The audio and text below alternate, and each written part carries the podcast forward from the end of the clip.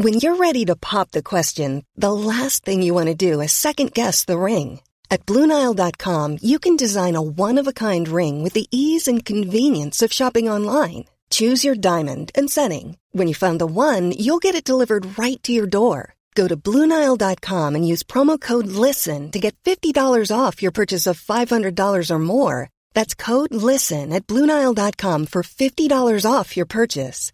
Bluenile.com code LISTEN.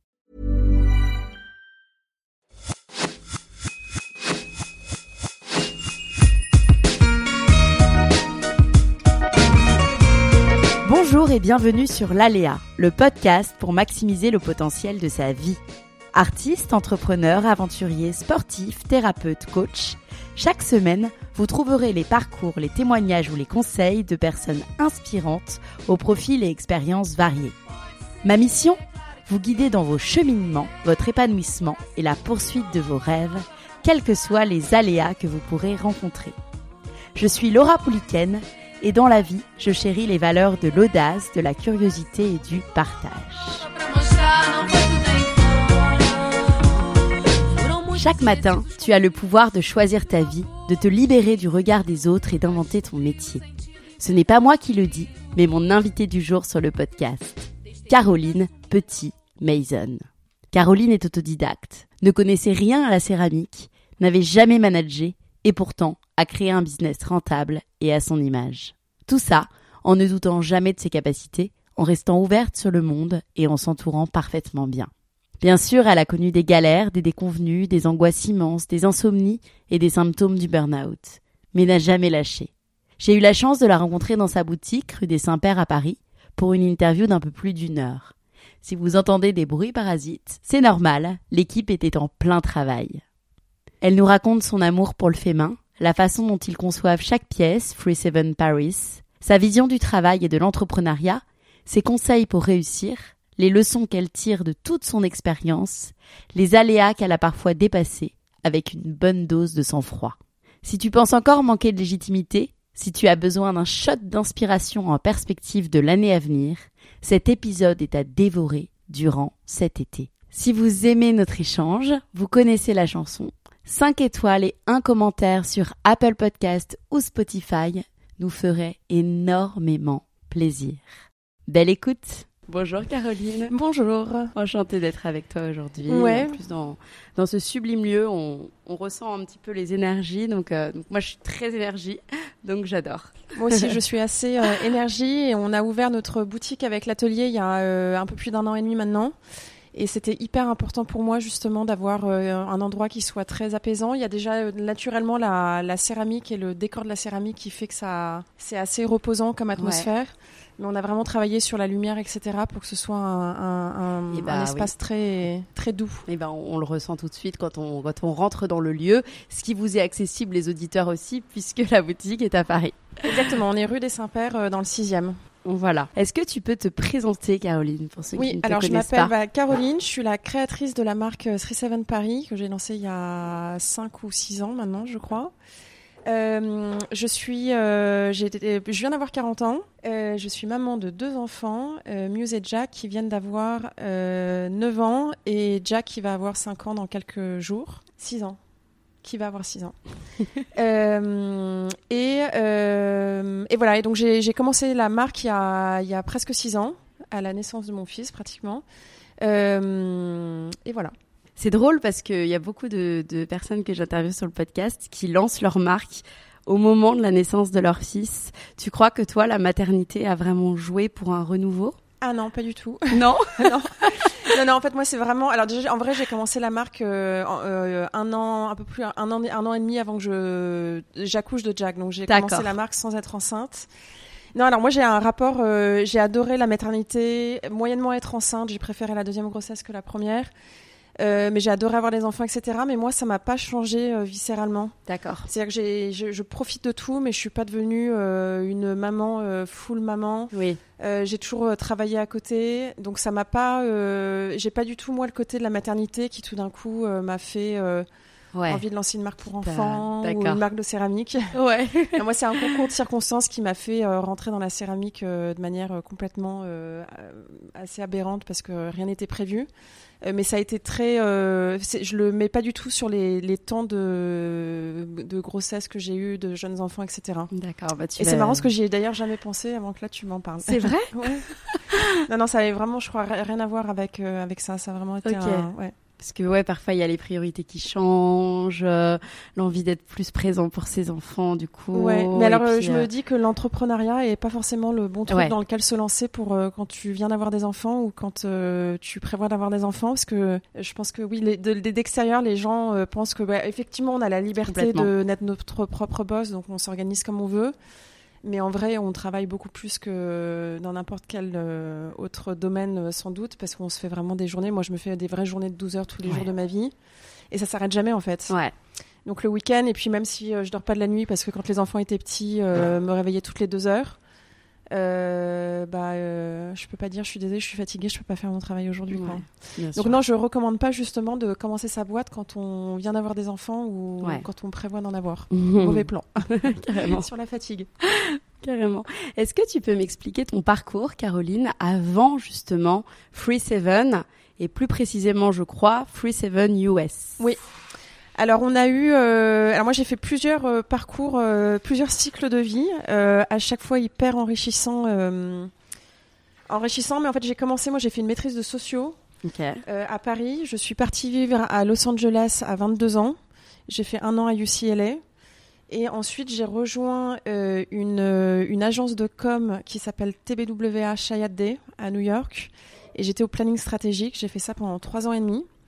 Euh, que j'ai adoré parce que j'ai travaillé avec des gens qui étaient euh, clairement euh, très brillants et des nanas qui étaient, qui étaient à peine plus vieilles que moi et beaucoup plus. que je voyais tellement plus intelligentes que moi parce que. Je sais pas, je crois qu'elles avaient une manière de travailler qui était très pragmatique, il y a un côté très américain, mais du coup c'est efficace. Et, et, voilà, je travaillais dans cette boîte qui était vraiment tenue par par des toute une équipe. Les filles avaient 25-26 ans, donc c'était une boîte très jeune. Euh, et qui euh, tenait que des énormes budgets américains avec des gros clients. Enfin, c'était vraiment fascinant. Euh, ça a été très formateur parce que j'étais évidemment, sinon c'était pas drôle, avec une, une boss qui était redoutable. Ouais. Donc, je suis allée pleurer plusieurs fois dans les toilettes en me cachant, mais elle n'a jamais rien su de tout ça. Et, euh, et, voilà, ça a été vraiment euh, hyper intéressant. Euh, et puis j'étais aux États-Unis, je vivais, enfin c'était New York, j'avais 23 ans à l'époque, enfin c'était assez incroyable. Et j'avais rencontré mon Jonas, qui est donc mon mari aujourd'hui et qui était mon petit copain avant d'arriver avec mon mari. J'ai rencontré le premier jour où je suis arrivée à UCLA aux États-Unis. Et, euh, et, lui est mannequin, photographe, donc il avait une vie complètement différente, alors que moi j'étais tout le temps sous la pression bah, du bureau, des horaires. Euh, comme je parlais pas suffisamment bien anglais, il a fallu que je travaille deux fois plus que les autres. Du coup, je suis arrivée. Euh, j'arrivais à 7h du matin au bureau, je repartais à 21h et je savais qu'il fallait que je travaille plus que les autres pour arriver au niveau. Et à côté de ça, j'avais euh, ma sœur jumelle Alix qui est à la marque Amstone, qui voyageait partout, qui avait des agents pour sa marque, qui, était, qui avait cette espèce de liberté dingue. Et mon petit ami avec qui je vivais, qui était photographe et mannequin et qui du coup travaillait beaucoup moins que moi. Enfin, c'est pas le fait qu'il travaillait moins, c'est que c'était une toute autre manière de travailler que je connaissais pas en fait. Il avait plus de liberté, on va dire, de choisir ses horaires, de choisir ses contrats. Exactement. Et du coup, et puis quand il travaillait pas, bah, il profitait de la vie, etc. Alors que moi, euh, dans ma journée, s'il fallait en plus qu'on me demande de poster une lettre, je pense que je faisais un petit burn-out. Euh, tellement je me sentais euh, déjà sous la vague. mais voilà, ça a été hyper formateur, mais je sais que j'avais toujours eu cette attirance. Puis on a eu des parents, nous, qui nous ont toujours beaucoup poussé à à expérimenter, qui nous ont toujours poussé à voyager, qui nous ont envoyé depuis qu'on est tout petit dans des camps de tennis euh, ou euh, aux quatre coins du, monde, etc.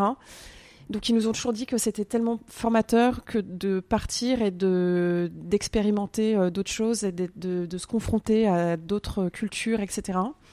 Donc je pense qu'on a quand même toujours eu ça vachement en nous. Ouais. J'ai donc ma sœur Alix et mon frère Antoine qui a 18 mois de plus que nous. Euh, donc voilà, il y avait en fait toutes ces petites choses-là qui faisaient vraiment partie de, de, nous, sans qu'on le sache vraiment, et en fait euh, qui m'a vraiment poussé euh, à, euh, au bout de trois ans euh, où j'ai quitté TBWA et on a lancé ce premier première société avec Jonas qui s'appelait 37 US. Et le concept était très simple, c'est qu'on partait en road trip géant pendant X mois qui était indéterminé et on ramassait tout ce qu'on aimait. Donc ça allait de meubles, on faisait des ventes aux enchères pour récupérer euh, des, des, hum, pareil des meubles, on faisait des, euh, des, usines. Enfin, c'était vraiment dingue. Et puis, on, a vraiment voyagé dans le, fin fond de l'Amérique. Donc, on a fait ça pendant six ans. Et comment c'est venu cette idée? Ça vous bah, En fait, on est parti euh, la première. Ah oui, c'était assez bizarre. On est la, première année où on est sortis ensemble. Il y avait le fameux Thanksgiving qui arrivait. Et Thanksgiving aux États-Unis est presque plus important que Noël. Et donc Jonas me disait, m'a dit, bah, viens faire Thanksgiving chez nous, etc. Et en fait, on s'était dit, donc lui, il vient du Midwest, il est à, 6, à 3 heures au sud de Chicago, donc c'est à peu près 16 heures, 18 heures de route de New York. Et en fait, on venait d'aménager dans un nouvel appartement à New York et, euh, et on s'était dit qu'il fallait qu'on le meuble. Et on s'est, enfin moi, j'ai toujours eu un peu l'angoisse du Ikea. ouais. donc on s'était dit que euh, on irait en voiture avec un, une remorque derrière et qu'on on ferait un petit road trip pour aller jusque chez ses parents. Et en fait, euh, on a commencé à s'arrêter dans plein de vieilles brocantes, etc. Et, euh, et puis on avait ça en nous. On pouvait, on, avait trouvé une usine, je sais pas, ils avaient des, des, des, chaises euh, empilées les unes sur les autres qui devaient avoir 50, 60, 100 ans d'âge, j'en sais rien. Et en fait, on a tous les deux flashé sur les quatre mêmes chaises. on avait vraiment ce truc-là. Et je me souviens que je lui avais dit, mais t'imagines le rêve si jamais nos vies c'était ça en fait, hmm. De voyager, dormir dans des motels à droite à gauche. Euh, de d'acheter ce qu'on aime et en fait de les revendre après ou d'en faire euh, on savait pas encore exactement quoi. Donc c'est vraiment né comme ça. Mais ça c'était la première année où on est sortis euh, ensemble. Donc moi j'arrivais à New York. Donc tu avais 23 24 j'avais 23 ans et on déménage et on et ça m'a quand même pris trois ans. Parce qu'en fait on en a parlé mais c'était juste une graine, je pense, qui a été plantée, mais on, on, s'était pas du tout devenu un sujet ou un truc. On s'était dit, bah, on va continuer à faire ça. Euh, et du coup, euh, c'était, euh, je pense que la graine a germé au fil des années, mais très inconsciemment, puisque moi j'étais à fond chez TBWA et que j'adorais être là-bas. Et je sentais que j'avais besoin de. Nos parents nous ont toujours dit, en fait, dans, dans les, ta vingtaine, il faut que tu apprennes, il faut que tu travailles dans une bonne boîte et que tu apprennes à travailler. Il faut que tu acceptes que tu t'arrives et que tu connais rien, ou que tu penses connaître, mais que clairement tu connais le pic de du iceberg et, et qu'il y a tout ce qui est en dessous et qu'une fois que tu as été formé dans des grosses boîtes qui, euh, qui t'apprennent à travailler, à te structurer, tu peux après toi créer ton projet. Mais tu peux pas créer ce que tu as envie de créer si euh, tu n'as aucune structure, que tu sais pas te servir de Excel, que tu sais pas... Euh, n'as aucune idée du business, du rapport avec les clients, etc. C'est complètement bancal. Donc du coup, je savais aussi inconsciemment que TBW, il fallait vraiment que je, je, je m'investisse à fond parce que c'était une école incroyable et qu'il fallait que je prenne toutes les chances pour en fait que tout, mais même on me disait il faut que tu ailles découper ça coller ça etc euh, j'ai jamais eu euh, le, truc de me dire ah non je fais pas ça c'est chiant. Je me disais que tout était formateur et qu'il fallait que je sache tout faire. Donc voilà donc ça a duré pendant trois ans et demi et puis un, jour euh, je sais pas une porte s'est ouverte dans ma tête et on s'est dit avec Jonas on s'est dit mais est-ce que pourquoi est-ce qu'on n'arrête pas enfin moi j'arrête pas parce que lui clairement le mannequinat il n'arrêterait pas mais il était plus libre que moi sur les horaires et pourquoi est-ce qu'on se lance pas, etc. Et en fait, du jour au lendemain, on a paqué notre appartement de New York qu'on a loué et on est parti sur la route. Mais vraiment du jour au lendemain, quasiment. Ah ouais. Mais parce que c'était euh, c'était tellement euh, ancré en nous, je crois. Et puis on était tellement à une période où on savait qu'on on, s'aimait tellement avec Jonas qu'on faisait pas. Enfin, ça faisait déjà trois ans qu'on était ensemble, trois ans et demi. Euh, on était, comme j'avais pas ma sœur jumelle à New York, je pense que j'ai inconsciemment aussi reproduit une petite relation de fusion avec Jonas, qui lui aussi a un frère qui est très proche, donc on est très famille. Ouais. Et en fait, je pense que on était complètement en osmose de ça. Et puis, on... je me souviens que le jour où j'en ai parlé à mes parents, je me suis dit, bon, potentiellement, ils vont me dire, franchement, tu déconnes, ça fait 4 ans que tu es chez TBWA, où tu commences à, à être à l'aise, machin, etc. pourquoi tu lâches tout maintenant?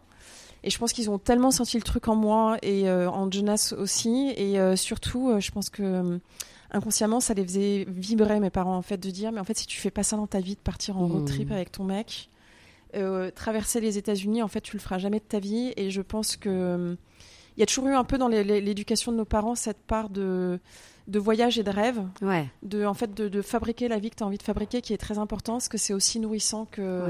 Moi, mes deux parents ont vraiment aimé leur métier, ils ont adoré travailler toute leur vie, et donc ils nous ont vraiment transmis ça, en fait, que le, travail, euh, c'est pas. Euh, il faut chercher ce que tu veux faire et te donner les moyens de le faire. Mm. Donc je pense que voilà, j'avais pas du tout la pression du côté de mes parents. J'avais, euh, j'avais pas non plus de pression financière parce qu'en fait on partait sur la route, ça allait pas nous coûter grand. Enfin, il y avait pas grand. Et puis si jamais ça marchait pas et qu'on se plantait, en fait, euh, pas très grave. Ouais. On pourrait. euh, C'est aussi ça aussi, je trouve qui est important euh, dans notre parcours à nous trois avec mon frère et ma sœur, c'est qu'en fait il faut se donner les moyens et on est des très gros bosseurs, mais si ça marche pas ou si jamais tu te trompes, en fait rien n'est très grave. Il n'y a pas Mm. eu vraiment de notion d'échec chez nous. C'est Mm. plus, c'est une expérience en fait. C'est drôle parce que ta sœur m'a dit la même chose. On sent que vraiment l'éducation que vous avez reçue, c'est c'est vraiment euh, très présent en fait dans votre vie Ouais, et ouais. c'est c'est formateur. Enfin, ça vous formate aujourd'hui pour Ouais. les personnes que vous Non, êtes. non, puis je pense que c'est vraiment le, le- c'est cette notion. euh, en fait, chacun voit les, les choses, mais euh, je, je je sais plus. J'avais fait un podcast et on m'avait dit justement quel est, euh, quels sont tes échecs. Et en fait, j'ai été un peu. dit, Ouais. bah, ah et donc elle m'a dit en rigolant, bah donc t'as eu aucun échec. Je lui dis si, en fait j'en ai sans doute eu mille, mais je les ai jamais vus Oui, comme, comme des un échecs échec, parce ouais. que pour moi c'est que des parcours de vie et puis euh, et puis la, la route est sinueuse en fait. Bien. Donc euh, pour arriver là, il faut accepter que tu vas tomber dix fois, qu'il va falloir te relever, que parfois ça va être un peu plus dur, qu'il va falloir parfois que tu arrêtes pour euh, prendre un peu de recul, changer de complètement d'optique parce que c'est peut-être pas que le ton, ton but est là et c'est peut-être juste que la porte d'entrée que tu veux prendre est pas la bonne et qu'il faut peut-être que tu contournes pour enfin donc ouais, je pense qu'on a vraiment cette euh, cette agilité, on va dire, de se dire qu'en fait euh, rien n'est on bosse vraiment beaucoup mais rien n'est est grave en fait Ouais. quand ça marche pas. Life Euh, is a game. Voilà, je me, refais- je me dis pas, euh, je, m'écroule pas en Soit fait. tu perds, soit me dis, non, t'apprends. C'est juste, ça fait partie du jeu. Et voilà, parfois c'est fatigant, hein, mais euh, Bien sûr. parfois ça prend du temps, plusieurs fois d'affilée. Mais voilà, donc je pense qu'on avait vraiment, euh, enfin, en tout cas euh, moi euh, pour ce projet-là, euh, enfin, j'avais pas la crainte de me dire, mais mon Dieu, si tu fais ça, t'auras plus. euh, euh, ton salaire de TBWA, t'auras plus ça, t'auras plus ça, nanana. Et pour moi, c'était, bah, en fait, on va y arriver, quoi. Il n'y a pas de. Donc voilà, c'était assez. euh, donc on a fait ça pendant six ans, qui étaient vraiment les plus belles années de ma vie. Parce que c'était Ouais. euh, quand j'y pense maintenant, puis surtout le monde dans lequel on est aujourd'hui, je me dis mais quelle insouciance et quelle Mm. liberté on avait. Il n'y avait pas encore les réseaux sociaux, ça Ouais. commençait à peine. Et euh, oh, je sais pas, on, on rencontrait des gens mais qui étaient tellement incroyables de- du fin fond de l'Amérique, qui vivaient mais à un- une autre époque quoi. De, on a l'impression Mm. qu'on était dans les années euh, 50. Enfin, c'était vraiment dingue. Quelles leçons tu gardes qui peuvent te servir aujourd'hui justement de ces six années? Je pense tout. Moi, en vrai, j'ai- j'aime beaucoup les gens et j'ai fait toutes les plus grosses rencontres de ma vie qui ont été décisives, notamment en céramique, sur des gens qui- dans la rue. Donc, je pense que ça m'a vraiment donné cette. euh, J'étais assez timide.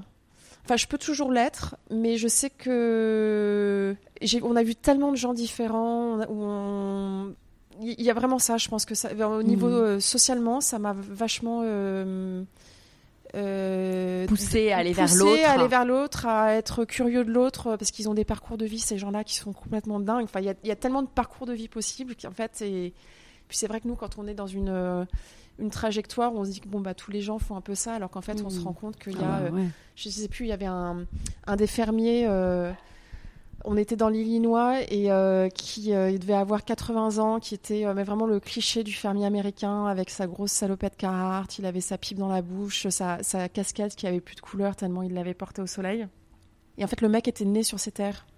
Ah ouais. Donc il expliquait qu'il était né dans la grange qui était là, euh, qu'il a grandi avec ses frères et sœurs, que sa mère euh, s'est occupée d'eux, tadadana, que euh, la grange qui est sur leur terrain là-bas, en fait, elle n'a pas été ouverte depuis 30 ans parce que c'était vraiment le garde-meuble de ses parents. Et, euh, et qu'en fait, il disait qu'il n'est jamais sorti, euh, grosso modo, de son périmètre de terre. Quoi. Et je me disais, c'est dingue quand on est aux États-Unis. Et puis quand on est. euh, moi, j'avais vraiment le, le rêve de l'Amérique. Et je me dis, mais le pays est tellement grand, il y a tellement de choses. Ça me paraissait dingue que le mec.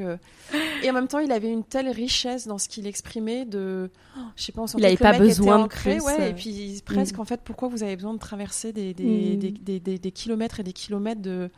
Oui, parfois des rencontres te remettent vraiment à ta place et, et te poussent à réfléchir à toi, tes besoins et qui Exactement. quoi. Exactement. C'est Donc il y, a- il y a eu ça, il y a eu bon ce qui a été très formateur pour moi, ça a clairement été TBWA euh, parce que je, je me souviens que j'avais eu un, petit coup de cafard au début et que j'avais envoyé un mail à ma mère et que ma mère m'avait répondu euh, dis-toi qu'après avoir euh, serre les dents parce qu'après cette expérience-là, tu n'auras plus peur de rien. ouais. Et je dois dire que après TBWA, d'arriver dans une boîte complètement américaine à 22 ans, quand euh, qui vraiment puis ils marchent tellement vite, ils sont tellement en avance sur plein de choses. Alors ils sont très en retard sur d'autres, surtout en ce moment où c'est pas le le meilleur moment pour parler de l'Amérique, mais dans, dans ces boîtes-là, ils sont tellement créatifs, ils sont Ouais. tellement, enfin c'est dingue, c'est que des cerveaux hyper brillants qui sont, qui tiennent la. la- Donc j'étais complètement euh, aspirée par ça et, et je me disais en fait il faut que je je vive cette expérience jusqu'au bout parce que Ouais. clairement euh, Mais c'est drôle, mon père me disait exactement la même chose. Moi, j'avais fait une expérience chez Avas Paris, Oh. parce que je suis passée par pas mal d'agences aussi comme toi, et dans un, une expérience qui s'est extrêmement mal passée. Et mon père m'avait toujours dit, si tu vas jusqu'au bout toute ta vie, tu réussiras à aller jusqu'au bout des choses. Ah en ouais, fait. complètement. Et c'est tellement ça. mais c'est ce que je Alors trouve que qui si est- t'arrêtes, Mais bien sûr, bah- c'est ce qui est difficile euh, aujourd'hui avec, euh, je trouve, la génération Ouais. qui arrive. C'est que je pense que, enfin, moi, je sais que j'ai vraiment grandi avec euh, le, le goût de l'effort et la notion de l'effort. Et en fait, quand, plus c'est dur, plus tu t'accroches, tu Exactement. ne lâches pas. Exactement. Et aujourd'hui, j'ai l'impression que oui, dès que c'est difficile, bon, bah, on arrête de travailler, on change de. Alors que non, Ouais. en fait, là. Pour moi, c'est très euh, similaire au sport, en fait. Ouais. C'est qu'en fait, bah oui, c'est dur et quand tu cours, et puis au début, tu vas courir 2 km, t'es essoufflé, et puis tout d'un coup, boum, tu passes un cap et un autre cap, et puis tu te retrouves à pouvoir Mmh. courir 10 km. Mais c'est un effort et c'est vraiment un travail sur soi euh, qui. euh, Enfin, il y a que comme ça qu'on progresse, en fait. Il y, a- que dans cette zone d'inconfort et où on est euh, quelque part mis à mal, où en fait, on va tout d'un coup, euh, soit on, on- on lâche et puis on dit ah non mais ma, ma- ma boss est comme ça et du coup c'est j'accepte pas les comment ça travaille, comment machin, etc. Et du coup bah il t'aura rien appris. Soit tout d'un coup c'est on s'accroche et puis on essaie de, de continuer et d'avancer, etc. Et je trouve que c'est euh, c'est marrant parce que je trouve que c'est vraiment une, une- notre vieille génération. euh, J'ai l'impression qu'on a grandi avec ça. Moi, quand j'étais en stage, mais je me posais même pas la question Oui. à quelle heure je partais, si j'étais payée, pas Non. payée. C'était en fait, je me rendais compte que c'était une chance pour moi. Euh, L'entreprise pouvait clairement se passer de moi, mais par contre, moi, il fallait Oui. que je m'accroche pour tout comprendre. Ma boss, quand elle me disait j'ai une réunion, bah, en fait, c'était à moi de soit, bah, en fait, j'y vais pas, soit en fait, je me bats parce que c'est attends, attends, mais je viens à la réunion parce qu'en Ouais. fait, j'ai besoin de tout entendre ce qui se passe pour Bien sûr. comprendre de quoi vous parlez, de qu'est-ce qui se passe pendant ces réunions. Et en fait, aujourd'hui, euh, je pense que l'aisance qu'on a euh, chacun dans nos boîtes euh, vient euh, vachement de ça, quoi. Ouais, et tu fais bien de dire que au départ euh, de cette interview, tu sais que l'entrepreneuriat c'était pas facile, c'était pas euh, et en fait aujourd'hui c'est ce que les jeunes ont, ont la sensation, je pense, via les réseaux sociaux, via Ah, les gens qui suivent, via les influenceurs, où aujourd'hui bah finalement bah, créer une boîte c'est simple finalement. et on va aussi parler de, tout non, ça avec C'est- ah Free oui, Seven Paris c'est- et tellement complexe. bien sûr, et il y a tellement de tellement choses. de petits, euh, de, de- il y a tellement un milliard De petits détails ouais. qui, en fait, si on tient pas tout dans la main et qu'on lâche d'un côté, en fait, il y a le, ça, ça marche pas, quoi. C'est un tout. Il y a un côté très, euh, presque une notion d'absolu, en fait, dans Ouais. une boîte qui marche. C'est qu'il faut que le produit, la communication, la, la- la fabrication, la prod, la, tout, en fait, soit aligné. Et c'est le travail d'une, d'une vie, quoi. C'est, euh, Tout à fait.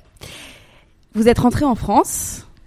Oui, alors on est rentré en France après euh, de- 12 ans pour moi à New York. Euh, Jonas était euh, à New York depuis bien plus longtemps.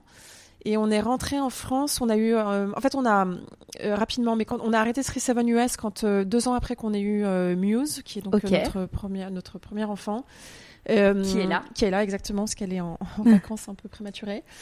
Euh, mais on a euh, on a arrêté euh, on a arrêté parce qu'en fait on avait perdu tout ce qui était génial dans notre projet. C'était la liberté totale de faire ce qu'on voulait les voyages de ramener nos containers de les vendre quand on voulait. Et et puis on avait aussi un petit peu passé le côté moi j'en avais un peu ras le bol de tout l'esthétique vintage. Ok. et voilà, et en fait, euh, très rapidement, on est, on pensait pas du tout rentrer en France, mais on a, euh, on a arrêté 37 US, et on avait un stand sur le Maison et Objets qui été booké, et on s'est dit c'est quand même trop dommage de perdre le stand qui coûte quand même les yeux de la tête. Et Jonas m'avait dit Ah, tu devrais faire tes assiettes, sous-entendu les deux trois petites bouses que j'avais fait de temps en temps quand je rentrais euh, à Paris. Et quand on faisait des pop-up avec les meubles, on avait, euh, je faisais quelques assiettes avec des motifs de pick-up truck américains, etc. Ok. Et voilà, et Jonas m'a dit, tu devrais les faire parce que je suis sûre que ça marcherait. Et tu les, en fait, comme tu as le stand, euh, fais des protos et puis tu verras bien ce que ça donne. Donc on est rentré, euh, c'était l'été 2016, avec Muse qui avait donc euh, deux ans. J'ai commencé à faire tous mes protos d'assiettes. Je pense que 80% des motifs qu'on a aujourd'hui, c'est les premiers motifs qui ont été créés. Ok. Et donc voilà, donc euh, j'ai commencé à faire tous mes protos. Donc on avait 300 assiettes parce qu'on voulait faire un grand Mais mur attends, juste d'assiettes. pour contextualiser, ça devenait d'où? Comment ça t'a Ah oui, pardon. C'est que quand euh, j'étais, euh, je devais renouveler un visa de travail euh, Ouais. aux États-Unis et donc il fallait que je sorte du pays pendant six semaines. Ok. Et je suis rentrée en France et en fait j'ai rencontré en marchant dans la rue une nana qui fumait une cigarette adossée à un, mur. Et je sais pas pourquoi on s'est parlé. Et en fait, cette fille euh, qui s'appelle Claire Lecreux, qui a un très joli atelier qui est maintenant à Périgueux, qui s'appelle Atelier Mataguer. Euh, elle a, on a commencé à se parler. En fait, elle, elle tenait l'atelier qui était bah, adossé à elle, où elle donnait des cours. Et en fait, on s'est parlé pendant une heure dehors. Et moi, j'adore vraiment les rencontres de rue. C'est mhm. vraiment ma passion. Mhm. Euh, et elle m'a dit ah bah si t'es là pendant quelques semaines et que t'as pas de, tu bosses pas etc. Euh, viens euh, faire quelques cours avec moi machin. Et donc en fait j'ai passé un mois avec elle dans l'atelier où elle m'avait dit bon bah le plus simple clairement à faire c'est des assiettes donc je faisais au rouleau pâtisserie je faisais qu'avec des terres recyclées au début euh, et, donc je faisais euh, ça et puis je faisais mes petits euh, dessins dessus et elle s'occupait de les cuire, les maillages, etc. Moi j'avais, je connaissais pas du tout la partie technique et en vrai ça m'intéressait pas du tout parce que pour moi c'était juste ce qui m'intéressait c'était de faire l'assiette. Mais donc ça a commencé comme ça et en fait du coup quand je rentrais à Paris, j'allais dans son atelier, je faisais une petite dizaine d'assiettes rapidement qu'elle me cuisait et je les récupérais, on les vendait sur nos pop-up de meubles. D'accord. Donc ça a commencé comme ça. C'était comme ça. Et, euh, et, comme je faisais ça pendant les six ans où on avait les, on faisait 7 US, euh, c'est vrai qu'à chaque fois je faisais, euh, j'avais dû faire, je sais pas, 200 assiettes au total euh, entre tous les pop-up qu'on avait fait. Et donc c'est pour ça que Jonas me dit, tu devrais faire lancer une collection d'assiettes, etc. D'accord. Et donc, je me lance dans cette petite entreprise, euh, sachant que je ne sais ni faire marcher un four, que j'ai aucune technique, que j'ai jamais pris un cours, et par contre, j'ai une idée très précise de ce que je veux et le résultat de la vaisselle que je voulais. Donc j'ai fait le travail à l'inverse. J'emmenais les assiettes cuire dans un atelier hum, dans le sud, là où on était. Et euh, du coup, en début septembre, on arrive avec notre camion et on, donc on avait nous-mêmes fabriqué évidemment tout le stand. Et on arrive, euh, on arrive et puis on commence à faire tout notre setup d'assiettes, etc. Et on s'était dit, je sais plus qu'il fallait qu'on vende 300 ou 400 assiettes pour se rembourser le stand et qu'on repartait à New York euh, après. Et donc c'est passé un truc incroyable, mais très désagréable. On a eu énormément de commandes sur salon. Je crois qu'on avait euh, pratiquement 3000 assiettes qui avaient été commandées. On avait eu le bon marché vous vous y attendiez pas du tout en fait. Pardon? Vous vous y attendiez pas du tout. surtout on n'était pas prêt du tout. Donc euh, euh, toujours une phrase que mon, mon père me disait, c'est prends les commandes et tu régleras les problèmes après. Donc déjà prends-les, prends etc. Et donc je me souviens que j'ai appelé Alix en panique. J'ai dit Alix, on a eu le bon marché qui est passé. Non, non, mais panique, panique. Moi j'avais que le côté stressant quoi. Et euh, voilà, donc on avait vendu 3000 assiettes. Et en sortant du salon, euh, j'ai dit à Jonas, en fait, il faut qu'on se pose la question, c'est que 3000 assiettes, je ne peux pas les produire toute seule. Donc soit on s'installe à Paris, je produis et on commence ça, soit euh, j'annule toutes les commandes et on repart à New York faire notre vie. Donc on décide de rester. Et on a et du coup bah là on est au mois de septembre et il faut que je livre les commandes pour Noël donc début novembre maximum dont une série limitée pour le bon marché on avait un pop-up pendant un mois. Donc voilà, ça allait hyper vite. Donc c'était très euh, flatteur sur le moment, mais je sortais du salon le soir. je pense que je n'ai pas dormi pendant, plusieurs mois. Et bref, le, on finit le salon et je sors mon chien. On avait un gros bouvier bernois euh, à l'époque. Et donc je sors mon, mon, chien et en fait il fait pipi sur une roue de vélo. Le mec du, de la terrasse, pas content, vient me voir en me disant relou votre chien, machin, etc. Donc je m'excuse platement et on parle pendant une heure et demie avec ce mec. Encore euh, une rencontre de rue. Non, et donc je parle à ce mec que je ne connais évidemment absolument pas et on finit par se parler pendant une heure, une heure et demie et euh, donc on se parle de nos vies, etc. Et euh, je lui dis que je suis en, un petit peu paniquée parce que je, déjà, ça fait, j'ai jamais travaillé en France, donc ça, et puis ça faisait 12 ans que j'étais pas revenue. Euh, et que euh, il fallait que je trouve un atelier, que là, je lui explique toute l'histoire, qu'il faut que je trouve des gens pour m'aider à la fabrication, etc. Et là, il me dit Attends, mais tu sais que j'ai un copain qui a un atelier partagé qui est hyper bien à Ville Juif. C'est dans un grand hangar. Attends, bouge pas, je te retrouve le numéro. Le lendemain matin, j'appelle son copain qui me dit Attends, je te file le numéro du proprio. Dans la foulée, j'appelle le proprio qui me donne rendez-vous l'après-midi même. Et on, va dans cette espèce d'énorme hangar qui était vraiment mais canon. Il n'y a que des corps de métiers différents. Il y a des mecs qui bossent le, métal, le bois, etc. Et, euh, et, il montre un petit atelier euh, de, vraiment qui a l'air de rien, euh, tout poussiéreux de 60 mètres carrés. Et, et je suis là, bah, c'est bon, je, le prends. Le lendemain, on aménage des, des tréteaux avec des trucs de bois, etc. Il faut que je trouve un four, donc je, je prends le, le déposit de toutes les commandes qu'on a eues pour m'acheter un four, parce que ça coûte quand même une blinde. Mais je sais absolument pas le faire marcher. La terre, j'ai aucune idée des terres. Par contre, je sais les terres que j'utilisais pour faire mes petites assiettes, donc je recommande cette terre-là. J'appelle Claire pour lui demander, euh, la fille de l'atelier, pour lui demander les, euh, comment faire, machin, etc. Et je ne sais pas où recruter des gens parce que j'ai jamais travaillé en France, etc. Du coup, comme il faut aussi que je trouve une nounou pour ma fille, euh, on va sur le site de Babysitter, enfin même pas sur la page euh, Facebook, et on met une annonce en disant qu'on recherche des nanas euh, qui savent dessiner, etc. pour faire euh, des dessins euh, sur des assiettes et tout. Que tu Et vas donc- former en fait Exactement. pour, à ta méthode. Et on, on recrute comme ça au début.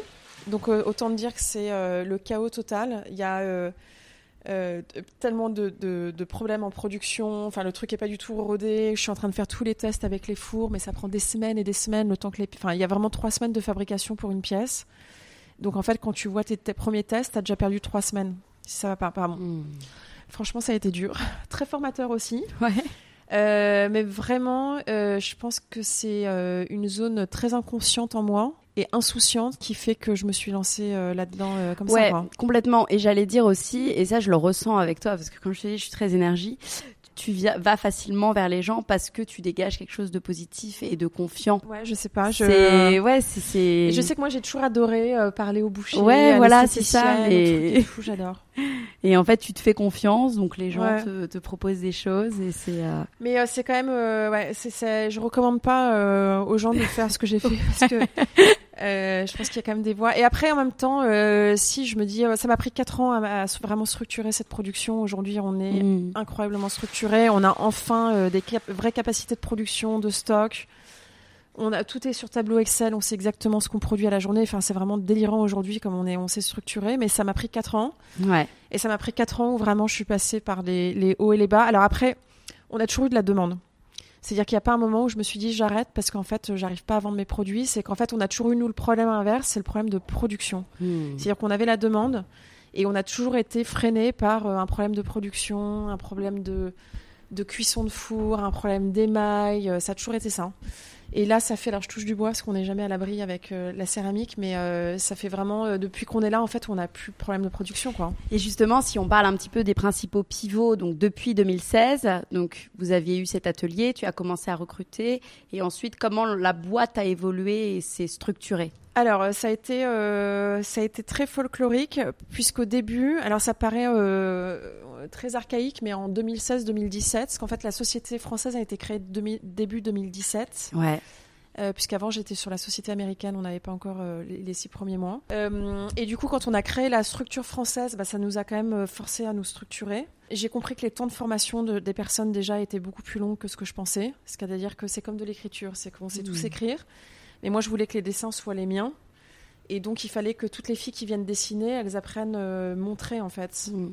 Et donc, c'est assez difficile. C'est comme si toi, j'écris une phrase et je te dis, bah, écris-la de la Ouais, ma ouais, manière. bien sûr. C'est vraiment ce qui se passe quand très les pièces fin. sont. enfin, ouais. Quand on regarde, on va sur le site ou même à la boutique, c'est extrêmement fin. Ouais, c'est très fin. Et puis les, les dessins, comme c'est tout fait à main levée, moi je voulais vraiment le côté hyper art de la, de- du côté art, euh, artisanat. Donc euh, je voulais que ce soit un produit qui soit très fini, qui soit lumineux, qui soit.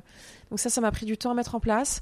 Et en fait, donc quand on s'est développé au début, on s'est développé que en wholesale. Comme on avait commencé avec maison et objets, on n'avait pas de site en propre.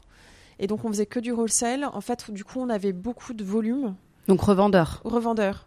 On avait beaucoup de volume, on avait évidemment des marges euh, qui étaient complètement éclatées parce que euh, quand moi j'avais fait mes premiers prix de revient, j'avais pas pris en compte toute la perte qu'on allait avoir, toute la casse, tous les, enfin on n'était pas Mm. du tout setup quoi. Et euh, donc c'était très bien pour l'image parce qu'on a ouvert 140 points de vente euh, en deux saisons, donc c'était incroyable, mais c'était un développement qui était beaucoup trop rapide, on pouvait pas survivre en production. Moi ça m'avait forcé à avoir une très grosse équipe en fabrication, mal organisée, avec euh, des gens qui pendant que le truc est en train de sécher, bah, se tourne les pouces. Enfin bon, ça a été, ça a été compliqué. Et en fait, au bout d'un an et demi, j'étais mais sur les rotules. Je me souviens que c'était le, le, le mois de notre anniversaire avec Alix. Et en fait, j'étais mais épuisée et, euh, et je sais plus comment elle m'a dit, mais elle m'a dit mais pourquoi t'arrêtes pas le wholesale et tu développes ton site en fait? C'est-à-dire que tu auras beaucoup moins de fabrication à faire. Tu vendras beaucoup mieux parce que tu auras tes propres marges. Euh, et puis, ça va surtout te permettre de, de réduire ta masse salariale ou encore aujourd'hui. hein, parce que moi, ma, Mhm. ma charge de ma, mon coût de production, c'est ma masse salariale. Quoi. Mais du coup, on a, euh, au bout de, de, trois saisons, donc à peu près un an et demi, on a arrêté le wholesale, qui m'a pris un petit peu de temps, parce qu'il fallait que je, pareil, moi, il faut toujours que je plante la graine, graine que je la laisse germer. Et, euh, et, une fois que ça a germé, je sens que je peux faire le changement sans douleur okay. intérieure. Ouais. Donc, euh, et tout d'un coup, je suis très sereine dans le changement, et en fait, je me dis, mais évidemment que c'est ça qu'il faut faire. Alors que si jamais j'ai des changements qui peuvent être euh, de temps en temps, c'est que je sais qu'il faut que je change, mais que je, le truc, je suis pas encore prête. Ouais, je comprends. Et que du coup, ça va se faire avec une que friction. Ça dans ton esprit ouais. et pour besoin passer que à je le digère pour pouvoir Ouais. passer à l'action. Et il y a plein de trucs, moi, quand je travaille, où je suis très euh, comme ça. Il y a beaucoup de trucs, par exemple, que je, je, je suis en train de développer dans ma tête, mais je sens que je tourne autour du, du pot et que j'ai pas trouvé exactement le bon angle d'attaque. Et ça, j'accepte vachement de me laisser le temps, Ouais. mais sans y penser. hein. Je le dis juste, Oui, oui. euh, en fait, ça va. Je sens qu'il faut que ça mûrisse. Et un matin, je me réveille et boum, c'est genre une évidence. C'est évidemment que c'est ça qu'il faut faire. Ouais. Donc c'est ça, moi je trouve qu'il faut, parce qu'on est dans des sociétés où tout va vite, et en fait je trouve que de d'accepter que hum, de se laisser le temps de faire mûrir les Mmh. idées. Parce que tout prend du temps en fait. Oui, oui. Mais on regarde hein, la, la- la nature, le, le- le faire pousser des, des- des légumes et des fruits, il faut attendre en fait que ça. Et nous, on a envie que tout arrive en claquant des doigts, etc. Alors que c'est pas possible. Et Mmh. humainement, on peut pas en fait. Ouais. Euh, c'est pour ça que je pense que de temps en temps, il y a tellement de, de- de- de gens qui sont tiraillés et qui sont mal et qui ont des gros moments d'anxiété. Euh, c'est parce qu'en fait, ils se laissent pas le temps de digérer. quoi. Pareil avec les, les grossesses, les accouchements. Ouais. De se dire tout de suite, non mais euh, là je viens d'accoucher, mais il faut que je reparte au boulot, faut que je fasse. Et je l'ai fait, hein, moi, mais leçon apprise maintenant, euh, plusieurs années plus tard. Euh, il faut vraiment, comment dire, se forcer à sortir de ce truc-là, quoi Ouais. de cette pression du temps, de cette pression de... Non, en fait, il vaut mieux prendre du temps et bien penser quelque chose plutôt que euh, faire 15 000 trucs à la fois, on fait rien de bien, rien n'est abouti, du coup, euh, bah, c'est hyper stressant pour nous parce qu'on se dit que le truc est pas bien fait, que... euh, Mmh.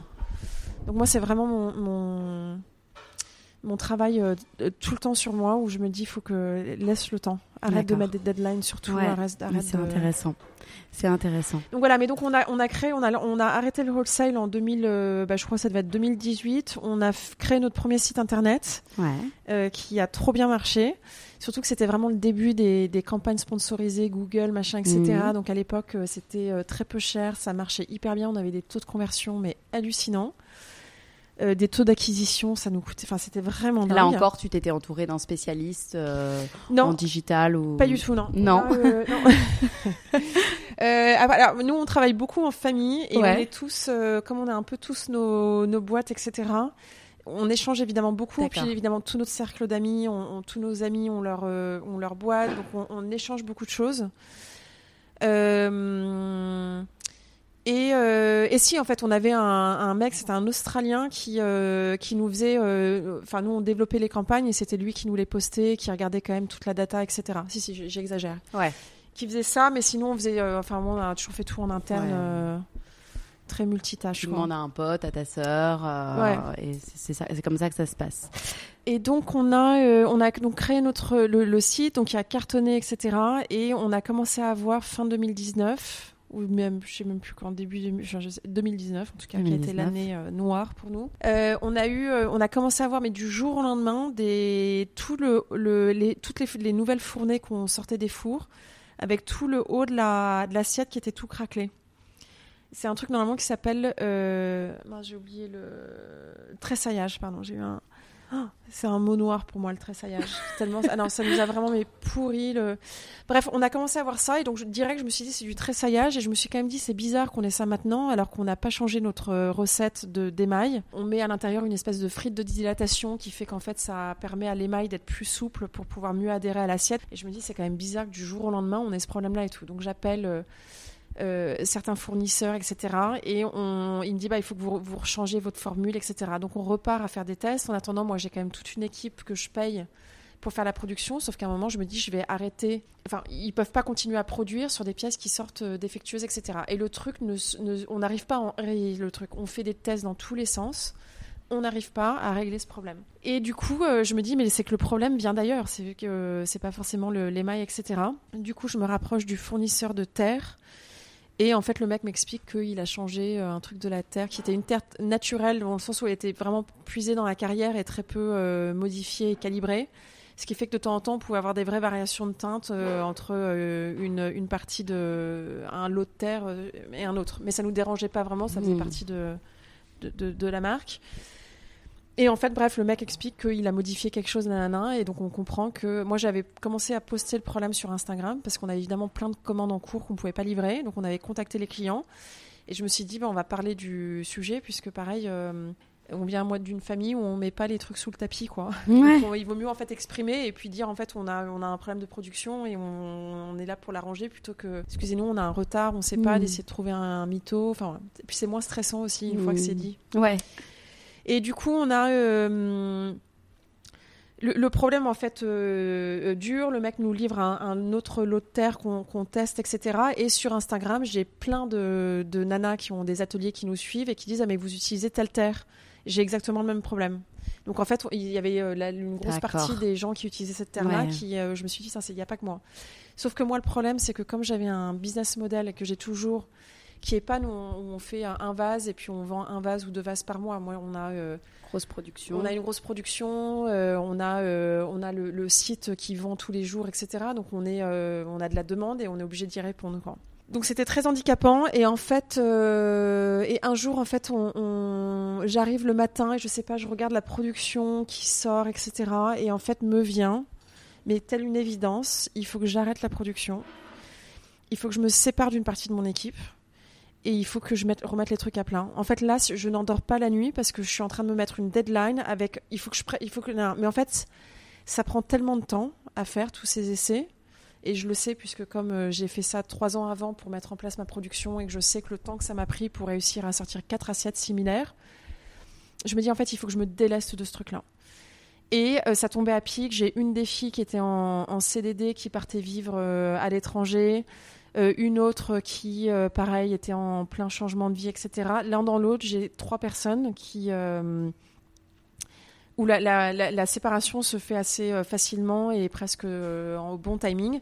Et je décide, pardon, je décide de garder une fille qui, qui m'aide pour toute la partie bah, test, justement. Et du coup, on ferme la production, on ferme le site internet. On décide de garder tout le, enfin, tout le stock qui est bon, on décide d'aller le mettre au bon marché où on vendait là-bas. On s'est D'accord. dit au moins on a un pôle Ouais. qui vend. Et je dis, bon, on ferme l'atelier, on fait des tests et je me prépare dans ma tête que ça peut prendre trois mois, six mois ou un an. Mais j'accepte ça.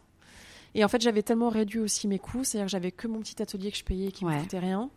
Euh, j'avais un staff et j'avais quand même un petit, un petit euh, confort financier de- des mois qu'on a eu en Ouais. e-shop où euh, on- enfin, tout allait bien. Quoi. Ouais. Je savais que je pouvais survivre pendant Ouais. six ou huit mois comme ça. Donc voilà, donc on fait, on transforme l'atelier en, en vraiment en laboratoire et on part dans, dans des tests à la chaîne de terre, de nanana, etc. Et sur le, dans toutes ces transformations-là, en fait, euh, on décide de passer à de la terre euh, liquide, la terre de coulage, alors qu'avant on faisait des, assiettes au rouleau à pâtisserie. Donc en même temps, je me dis, bah, on change de terre, mais on va aussi changer de technique parce qu'on va, on va prendre une technique qui va nous permettre d'être beaucoup plus précis dans nos productions, de pouvoir mieux produire et d'avoir des pièces beaucoup plus régulières, etc. Donc voilà, ça aura après pre- presque un an. On a vachement communiqué sur Instagram sur tout Ouais. ça, sur l'évolution des tests, etc. Donc je crois que les, les clients ont vachement aimé. Euh, et c'est marrant parce qu'on a plein de clients qui, euh, quand ils reviennent ici, nous disent Ah, Je vous ai suivi toute cette période Ouais. de terre, de. Et, euh, et puis on était prêt à réouvrir. Enfin, on s'apprêtait à. On sentait qu'on était presque prêt à réouvrir, sauf qu'il y a eu le Covid qui est arrivé juste après.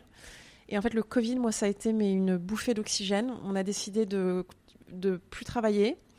La fille que j'avais gardée, qui en plus était toute seule à Paris, s'était dit bah euh, moi je suis quand même contente d'avoir une partie de la production à faire parce qu'en fait ça m'occupe quand euh, elle passe deux mois et demi quand même toute seule à Paris. Donc on était allé livrer euh, toutes les pièces chez elle où elle avait, c'était la bonne production, on savait. Et elle avait fait pendant deux mois, je sais pas, quelques heures par jour où elle dessinait une partie de la prod pour que quand on revienne, on puisse tout de suite émailler et puis on savait qu'on avait un début de production qui sortait. Et moi, je, n'ai rien fait pendant deux mois sauf m'occuper du nouveau site internet. Voilà, et en fait, on est rentré de, de confinement, euh, moi hyper reposée, parce que je sentais que j'étais quand même euh, à- à- à- hyper euh, tendue de cette année qui était Ouais. passée, même si je l'avais euh, prise du meilleur pied que je pouvais la prendre.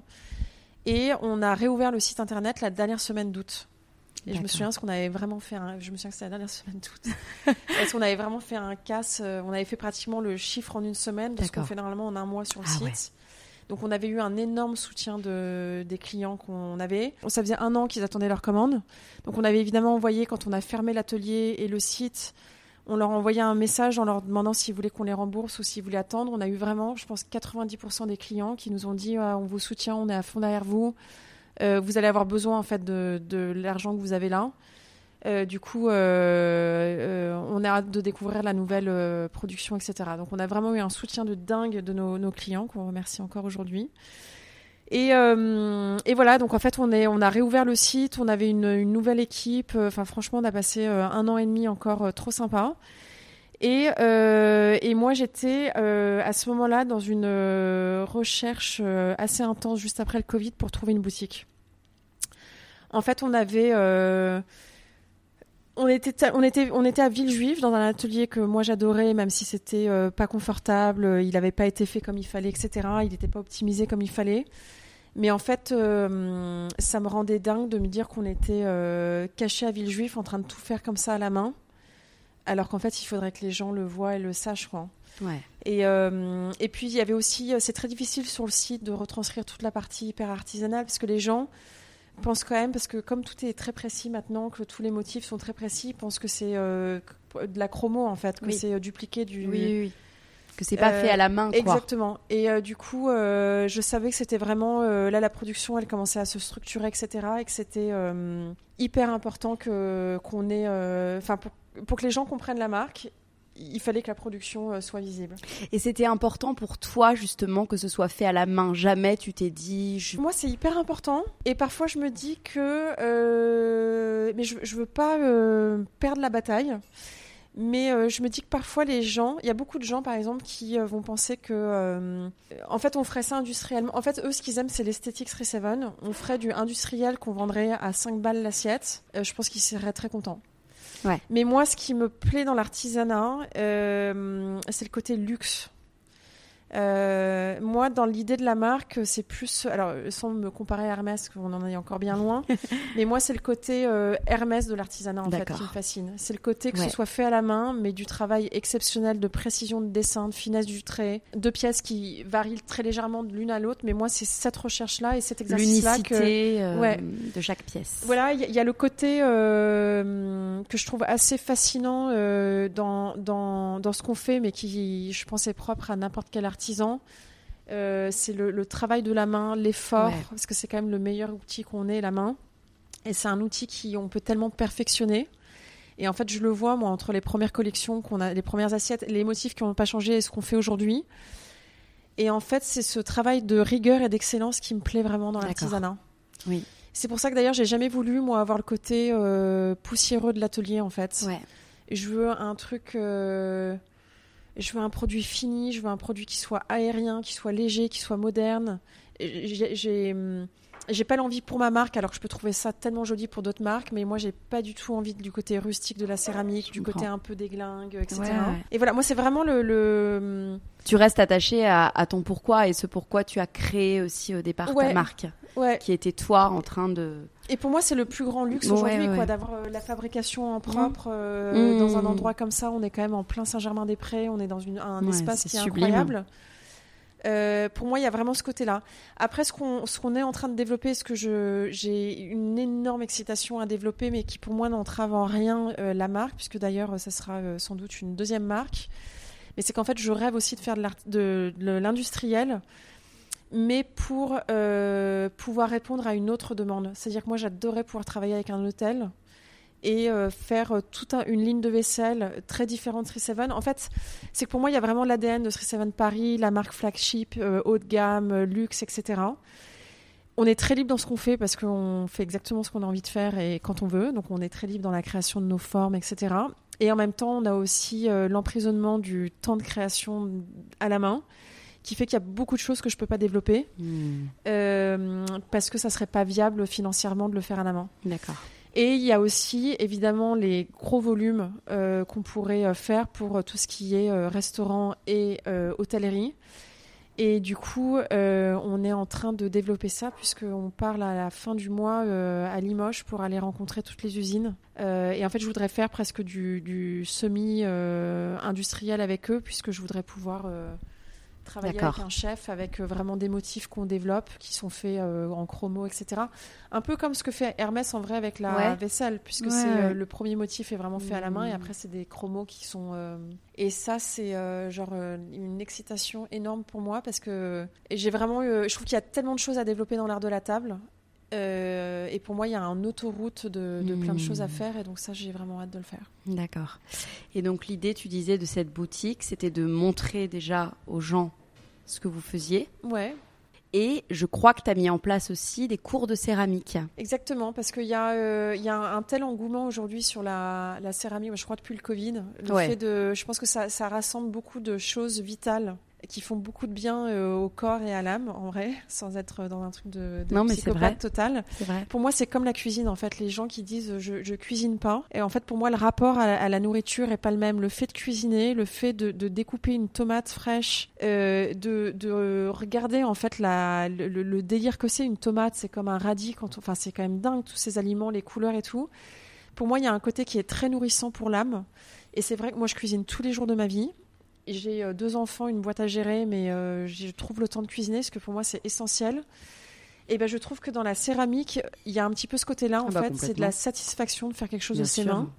Quand on est une génération qui est complètement en, euh, comment dire, je sais, je trouve pas le mot, mais on, a complètement coupé le cordon avec.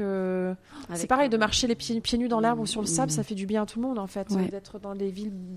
Enfin, mmh il y a un côté euh, en fait, il y a un côté en fait où on a besoin en tant qu'être humain de vivre avec la lumière du jour, euh, d'avoir, de sentir les sensations, les odeurs, euh, de, couper du, du, basilic. c'est nourrissant en fait. ça nourrit aussi avant de passer à table, mais ça nourrit mmh. tous les autres sens. Et puis on coupe l'esprit à un moment donné en créant en fait notre céramique. Et que moi je trouve que bah, tous les repas, une petite parenthèse quand je me fais une assiette de, de, ma mmh. boule, aussi simple qu'elle soit, et ben je sais que inconsciemment il y a la satisfaction de m'être dit, c'est moi qui ai fait ça et je sais exactement tous les apports nutritifs que j'ai qui vont me faire du bien.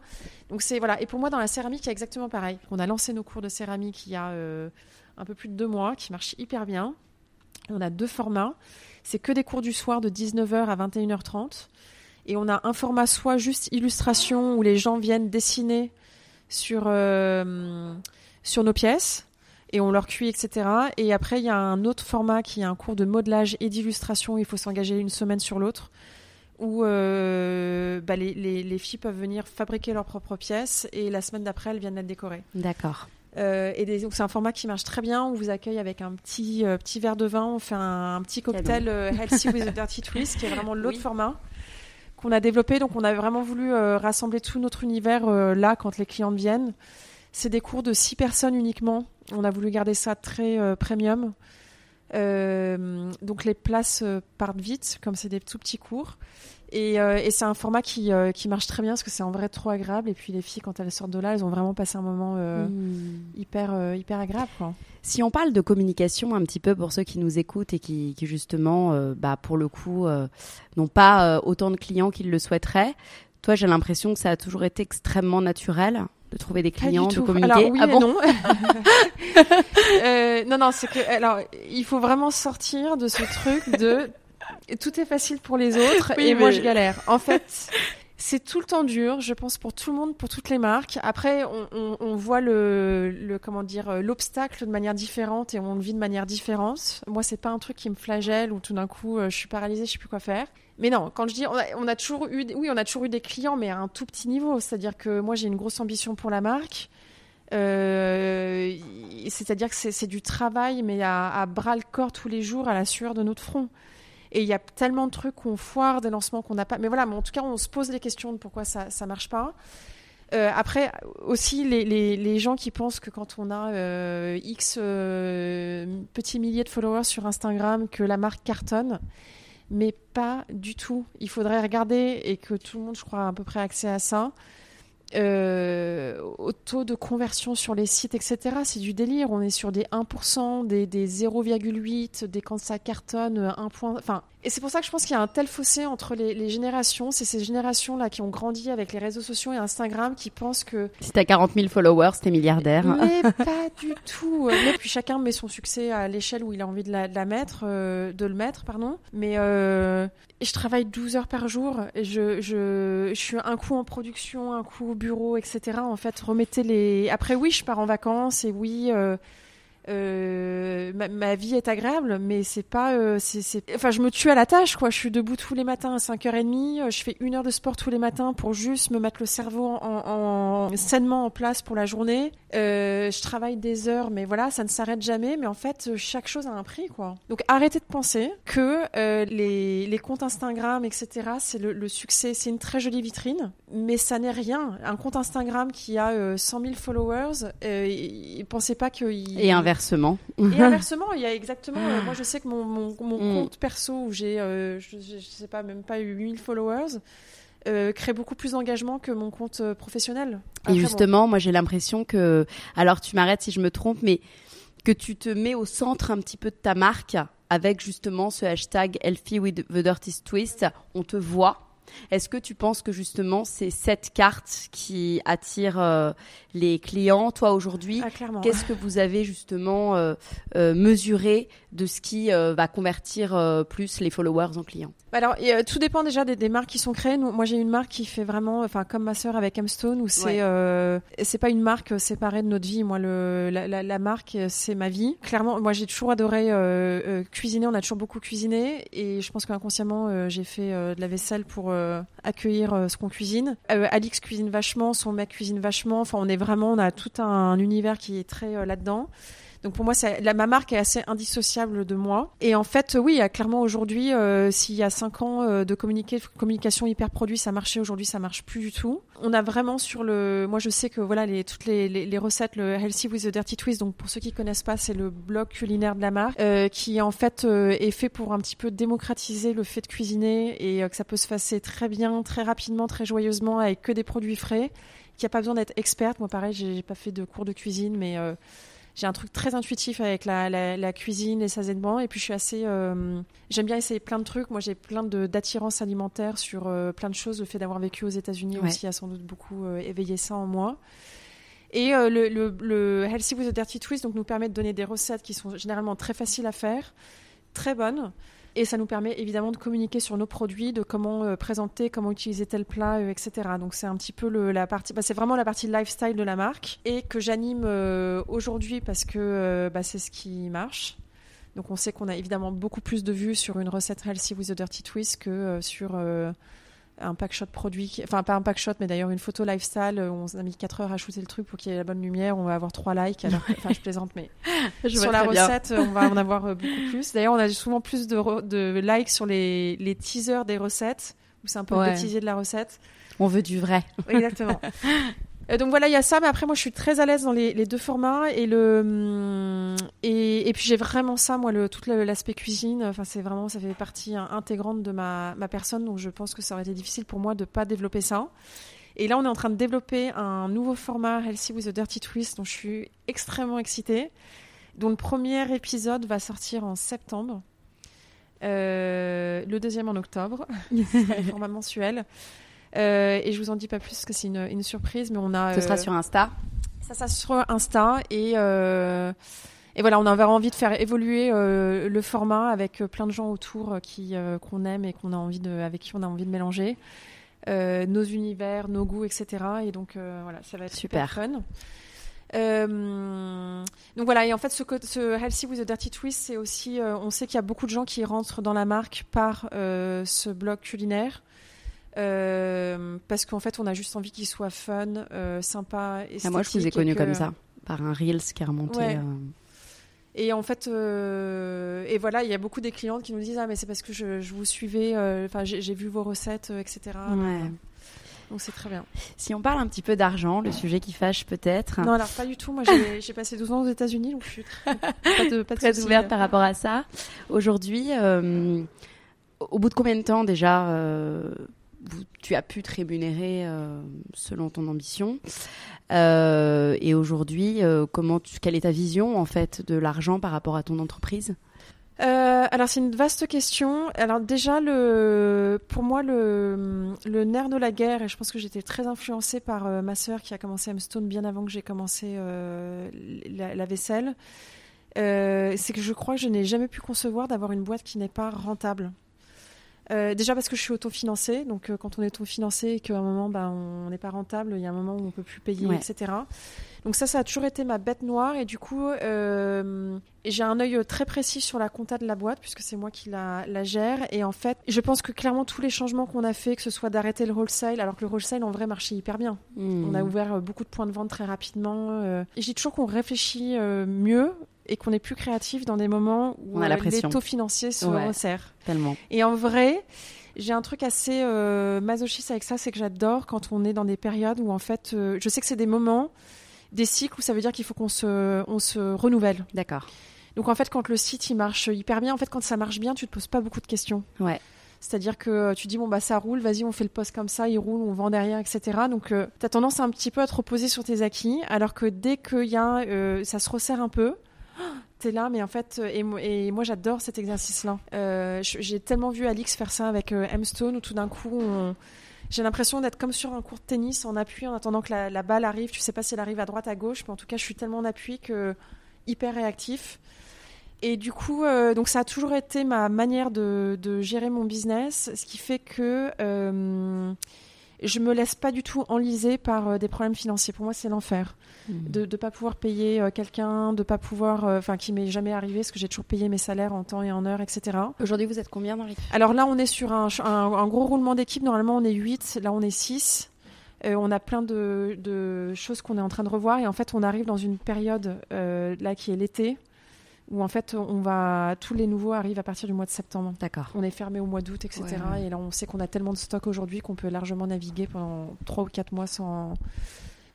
Euh, mais pour répondre à ta question, du coup, euh, comme j'ai toujours euh, en tête le côté vraiment business de la boîte et la rentabilité, et ben j'ai l'impression que je peux vraiment être hyper agile en me disant bah, ok là on n'a pas besoin de ça donc on va couper ça là on prend ça etc euh, après, donc nous, on est en plein développement, donc euh, c'est, euh, on est, on a, on a, je crois, fait plus 41% cette année de chiffre d'affaires, donc on est très content. Mais à côté de ça, on a aussi des frais qui se développent parce qu'on est dans un endroit, bah, on a quand même un loyer assez conséquent, toute l'équipe, les URSAF, les assurances, etc. donc la boîte est rentable, mais on n'est pas non plus avec. on dit on peut ouvrir une deuxième boutique comme ça demain. Euh, mais on est aussi à un moment où, euh, où moi j'ai une vraie envie de développement de la boîte. Et en fait, je sais qu'on a une, un concept qui fonctionne, qui est rentable depuis le début, malgré toutes les, les hauts et les bas par lesquels on est passé. Et en fait, moi, je voudrais euh, aujourd'hui développer ce concept, c'est-à-dire je voudrais ouvrir ça, je voudrais ouvrir ça à New York, à Los Angeles, une boutique en Asie. Parce qu'en vrai, pour moi, la vraie valeur ajoutée de la marque, c'est du fait main à Paris. C'est d'avoir une marque très française, très luxe. Et en vrai, ce fait main à Paris, il est très valorisé à l'étranger. Moi qui ai vécu beaucoup à l'étranger, euh, bien sûr, évidemment, je, le vois tout à fait. Et du coup, euh, parce que je sais exactement maintenant euh, le, le, le, le, coût d'ouverture d'une boutique comme ça, le, comment est-ce qu'il faut organiser la production, etc. Et je voudrais que... J'adore l'idée en fait que chaque boutique est en, en, autonomie de production pour le pays ou la ville dans laquelle il est. C'est-à-dire que d'avoir une boutique à New York qui produise vraiment la production à New York, qu'on pourrait d'ailleurs mettre un petit peu en forme à New York euh, pour que ça soit plus. Euh, qui ait une vague un peu plus new-yorkaise, etc. Mais se dire, bon, bah voilà, cette boutique, elle, elle, fournit les États-Unis. La boutique française s'occupe de ici, de l'Europe, etc. Mmh. Et ça, je... donc c'est vraiment ce que j'ai en tête là pour le développement de la marque. Au quotidien, comment tu fais tes choix? Très euh, instinctivement, on va dire. Et si euh, je doute, c'est que je sais que j'ai besoin d'un petit peu de temps.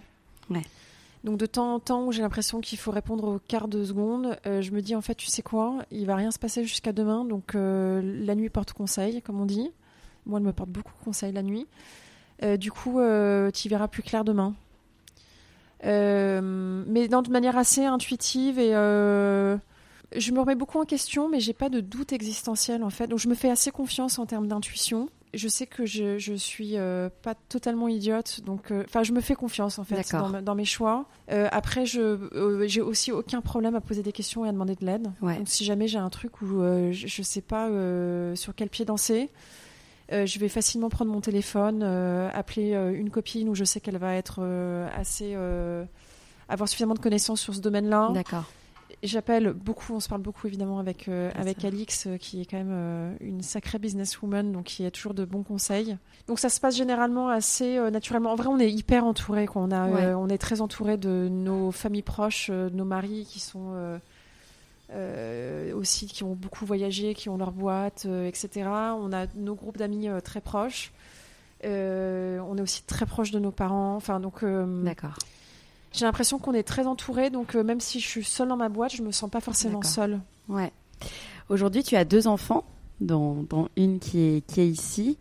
Euh, comment tu t'organises? Quel est ton équilibre Euh, Alors l'équilibre, pareil. un- Alors, on- on- franchement, ça a été hyper dur. J'ai quand on venait de lancer 3-7, je suis tombée enceinte, donc. euh, euh, j'ai accouché au mois de juillet, au mois de début septembre, on avait le salon de maison et objets. Moi, j'ai allaité mes deux enfants pendant longtemps. Euh, donc, bah, j'ai fait le, toute la préparation du salon de maison et objets. Je dormais deux heures par nuit. J'avais le, le salon, j'allaitais. Il fallait que j'aille dans les toilettes. La fille des toilettes pensait que je me droguais. Ah ouais. Euh, donc j'ai fini par lui sortir tout mon petit matos euh, pour lui dire que non. Euh, C'était mes petites bouteilles d'allaitement. Ouais. Euh, alors l'équilibre honnêtement c'est dur euh, et c'est un travail de tous les jours parce que de temps en temps euh, bah, j'y arrive et puis de temps en temps j'ai pas le choix.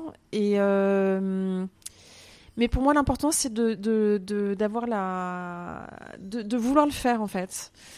Donc on est assez équilibré avec mon mari dans le sens où, bah, lui il voyage beaucoup déjà donc il y a beaucoup de fois où je suis seule avec les enfants. Alors aujourd'hui les enfants ils ont grandi donc c'est plus facile. Ouais. Mais quand je venais d'avoir Jack, que Jonas partait pendant deux semaines euh, entre l'Italie, l'Espagne et je sais pas quoi, et que je me retrouvais avec les deux enfants, dont ça. un nouveau-né, ouais. un nouveau-né, un chien euh, de 60 kilos qui est bah, comme un être humain et qui en plus de ça était là avant les enfants, donc euh, est Mhm. clairement euh, le troisième enfant de la maison, voire le premier d'ailleurs de temps en temps. Non, franchement, ça a été hyper dur, ça a été hyper fatigant. Et je me suis sentie très isolée euh, dans les premières années de 3-7 parce que je sentais que j'étais avec euh, une équipe de, de filles à l'atelier qui étaient, euh, qui étaient très jeunes, qui du coup euh, ne comprenaient Enfin, il n'y avait pas du tout de. de de, de tolérance où j'ai senti qu'elles étaient il fallait que moi je sois euh, que je pense à tout sauf que quand on est chef d'entreprise on pense aux grandes lignes et puis souvent on dit que le diable se cache dans les détails et donc ça, ça m'a, beaucoup coûté parce que du coup, je sentais que j'avais pas le droit d'être fatiguée et que j'avais surtout pas le droit à l'erreur, alors que concrètement, je marchais avec un demi-cerveau qui dormait deux heures par nuit. Euh, donc ça, ça a été dur. Et euh, mais je me suis aussi toujours dit que ces périodes très fatigantes, euh, déjà, il fallait en profiter parce que les enfants grandissaient, qu'on a, enfin pour ma part, beaucoup de chance d'avoir deux enfants en bonne santé qui sont nés parfaits à mes yeux. Donc du coup, j'ai quand même toujours eu ça au fond de moi que c'était difficile, mais que c'était à hum, comment dire T. Ouais. C'est pas une, c'est, quelques années difficiles, ça. mais et quand ces années passent, on va sans doute les Je regretter. suis rassurée de voir que c'est Ouais. moins difficile. Non mais c'est difficile pour tout le monde. Pareil, hein, Ouais, les, ouais. les nanas qui disent ah non moi je gère euh, machin. euh, moi j'ai l'impression d'avoir très bien géré. J'ai pas eu du tout de, de baby blue. J'ai pas du tout. Mm. Euh, Muse à New York, elle était pendant trois ans à New York. On l'a trimballée partout avec nous. Ouais. Enfin, j'ai semblé, j'ai trouvé que c'était très facile et en même temps euh, que c'était épuisant. Euh, on, Mm. on dort pas, on est, euh, on a plus de temps pour soi. Je trouve Mm. que le corps de la femme est vraiment mis à mal, Mm. encore plus après les, les grossesses. Quand on a tout le temps les enfants sur le dos, la tétine qui tombe, on se baisse Mm. avec le sac, le machin, Ouais. la couche qu'il faut changer. euh, Enfin, donc ça, j'ai trouvé ça hyper euh, fatigant et du coup, j'ai vraiment euh, essayé. Je dis bien j'ai essayé parce que de temps en temps, j'y arrivais très bien et de temps en temps, j'y arrivais pas. À me dire que il fallait en profiter d'une manière ou d'une autre. Et du coup, eh ben, j'ai réussi à quand même trouver, c'est pour ça que j'aime bien parfois les insomnies, une vraie zone incroyable de confort dans les insomnies ou dans les réveils nocturnes.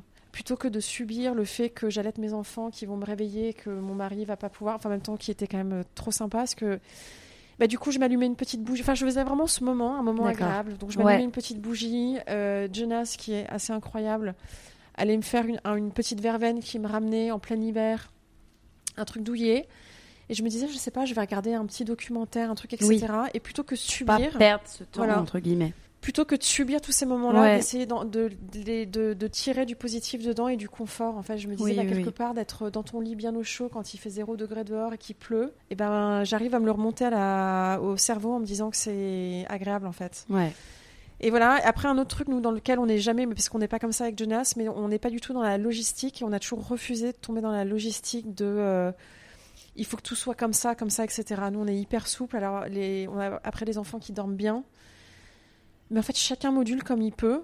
Et je me dis toujours que en tant que mère, euh, c'est pour ça que moi je suis très indulgente avec tous les mères, comme on élève tous nos enfants, c'est que je sais qu'on fait du mieux qu'on peut au moment où on le fait. Mm. Et que peut-être qu'avec du recul, on va se dire putain, mais alors ça j'ai foiré. Ou... Et en fait, moi, ça, j'ai toujours refusé de culpabiliser sur quelque chose. Je sais que j'aime mes enfants plus que n'importe qui d'autre sur Terre. Et que si maman, à un moment, je me suis énervée sur un truc, en fait, je me tabasse pas derrière en me disant euh, Ouais. mais t'es une mauvaise mère, machin, etc. Je dis non, en fait, je suis humaine aussi. J'ai aussi mes, mes émotions, mes fatigues, mes doutes. Et qu'en fait, au moment où tout ça s'est passé, eh ben, j'ai peut-être euh, parlé un peu fort, mais en vrai, euh, j'ai fait du mieux que j'ai pu au moment, avec ce qui m'était donné à ce moment-là. Et du coup, ça apaise beaucoup, je trouve. Ouais. Euh, donc voilà, et l'équilibre aujourd'hui, euh, il est, euh, bah, il est, il est ce qu'il est. Où on, s'occupe beaucoup de nos enfants. Moi, je rentre tous les soirs pour leur préparer le dîner.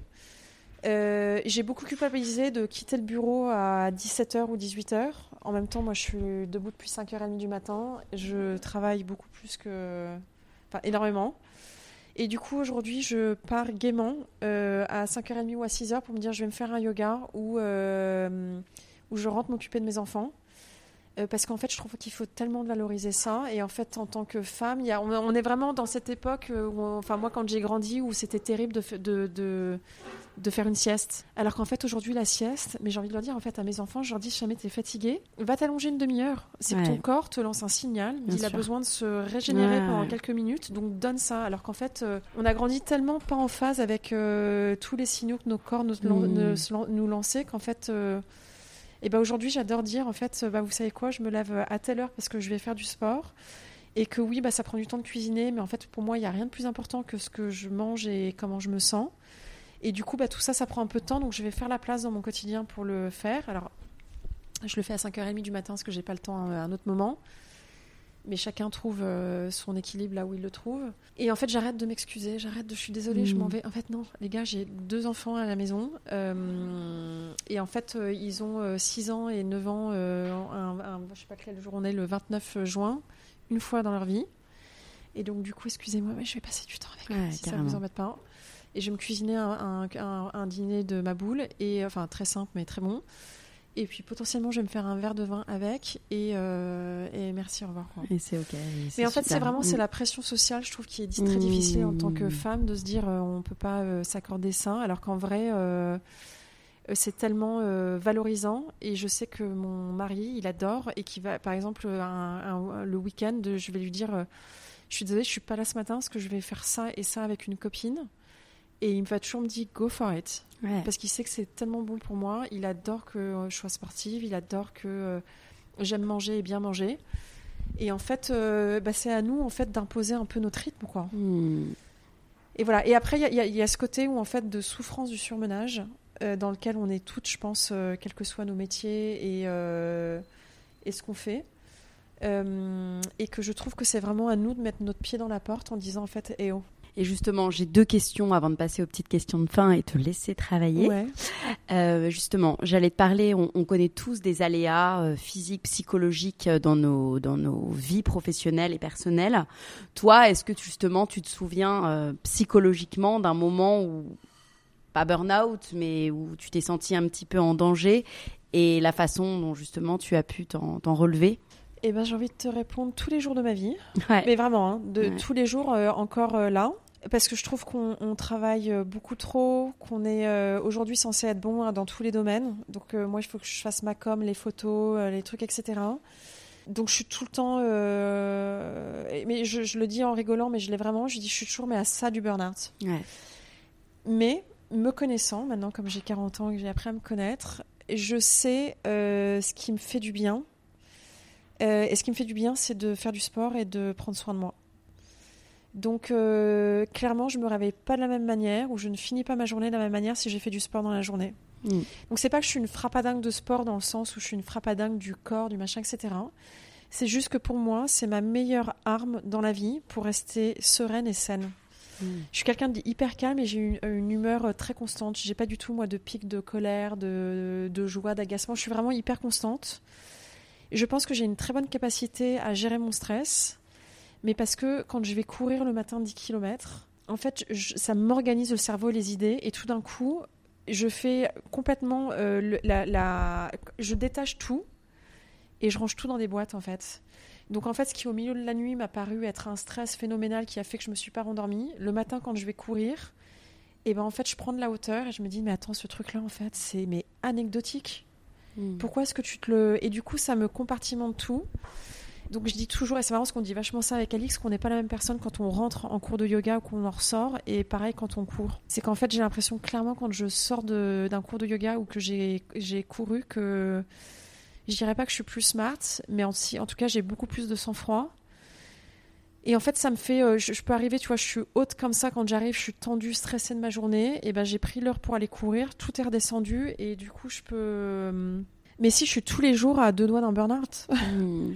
Euh, et je pense qu'on l'est, euh, qu'on l'est toutes parce qu'on a des vies euh, infernales, quoi. Puis on est dans une période de, de, de, de vie qui est très noire, qui malheureusement, il n'y a pas beaucoup à l'horizon de. Enfin, moi, je trouve qu'il y a beaucoup trop Mmh. d'obscurité. Enfin, c'est difficile de rester positif. Mm.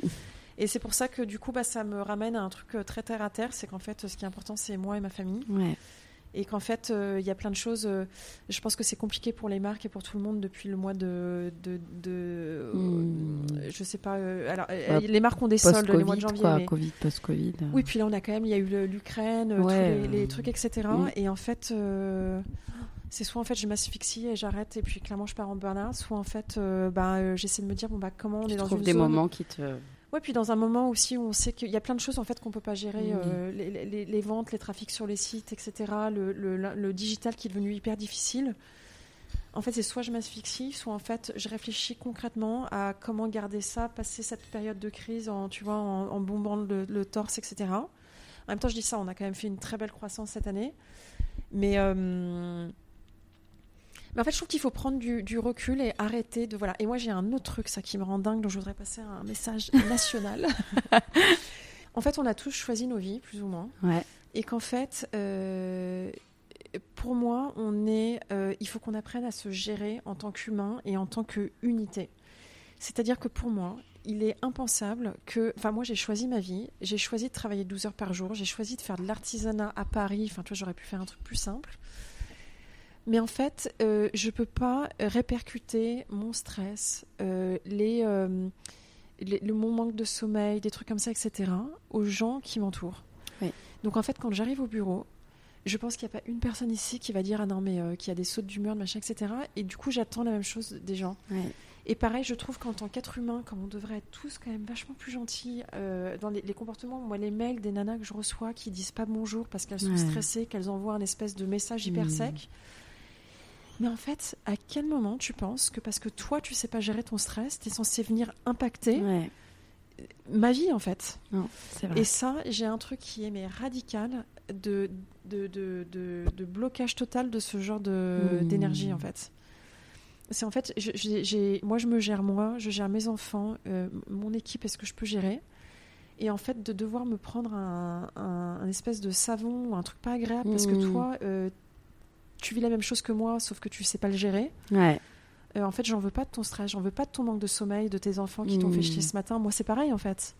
Mais j'arrive pas en disant putain, tout le monde m'a fait chier ce matin, Oui. nanana, non, euh, je suis stressée. euh, voilà. Et ça, je trouve qu'il faudrait qu'on le, on l'enseigne vachement à nos enfants. Moi, je suis au boulot là-dessus avec mes enfants. Ouais.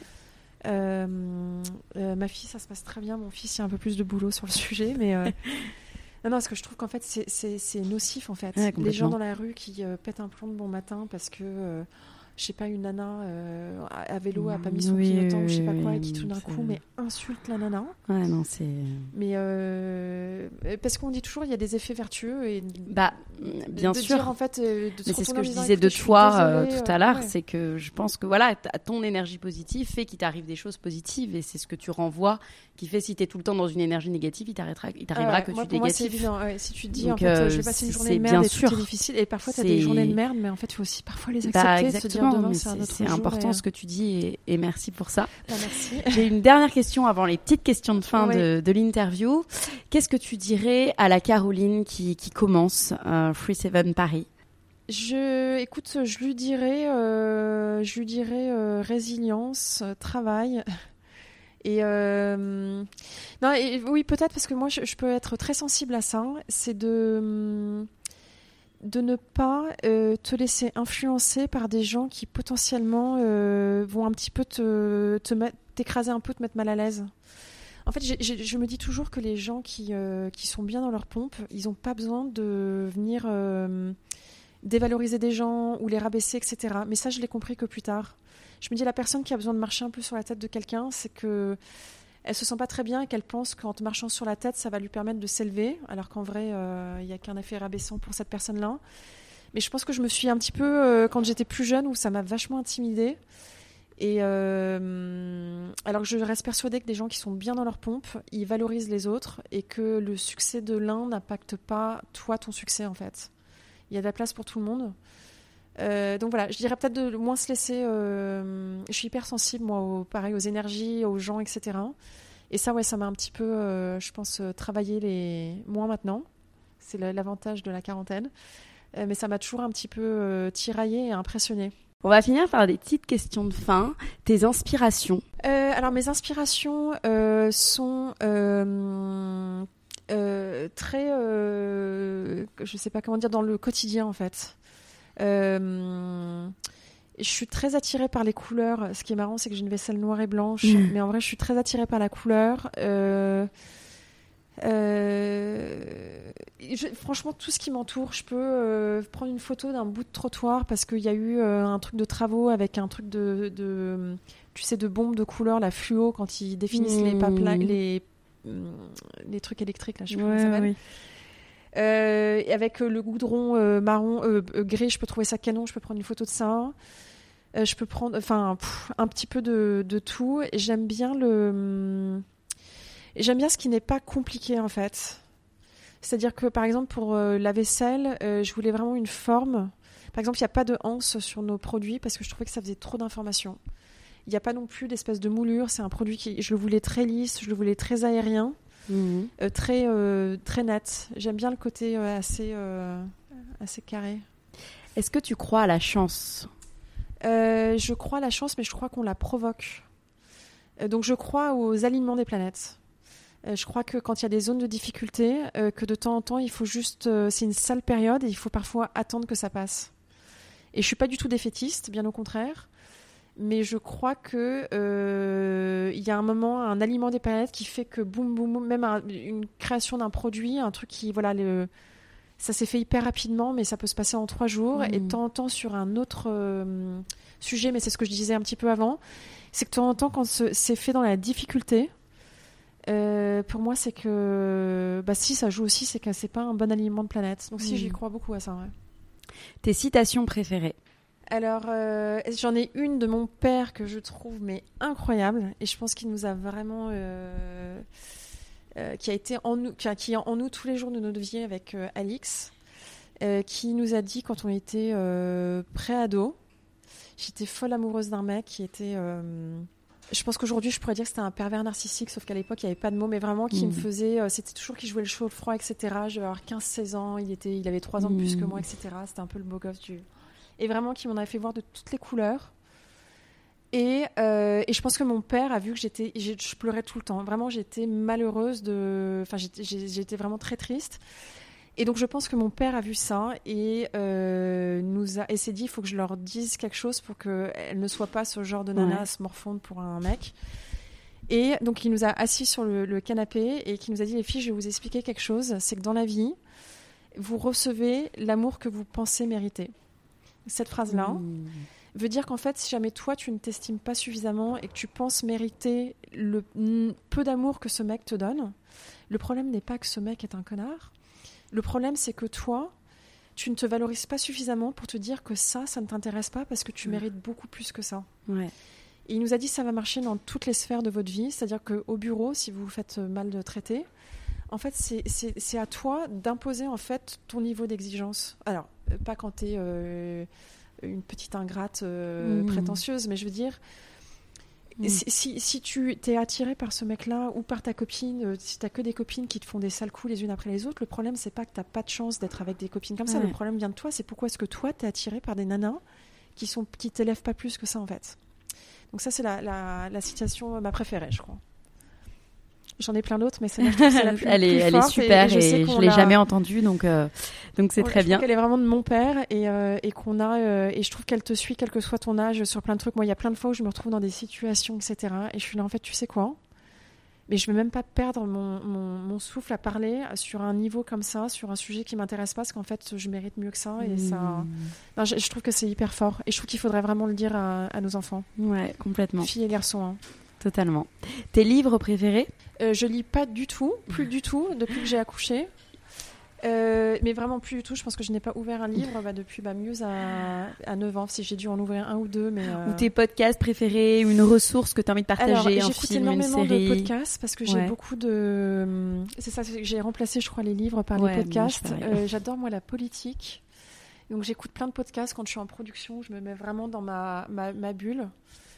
Et euh, donc, il y a beaucoup de podcasts. Il y a le podcast du New York Times que je trouve hyper bien. Euh, Il y a le C'est dans l'air que je trouve toujours euh, hyper intéressant parce que je trouve qu'ils ont Ouais. toujours des bons invités et que les, hum, les, les, les sujets sont hyper bien déroulés. Mm. Euh, voilà. Après, quand vraiment j'ai le cerveau en bouillie et que du coup j'ai envie de, euh, j'adore les transferts. Ouais. Euh, voilà. Il y a Entreprendre dans la mode que j'ai beaucoup écouté. Là, va savoir pourquoi j'écoute moins en ce moment. Euh, et voilà. Mais j'aime beaucoup moi les podcasts ouais, euh, politiques. Politique, ouais. Les questions que l'on te pose le plus.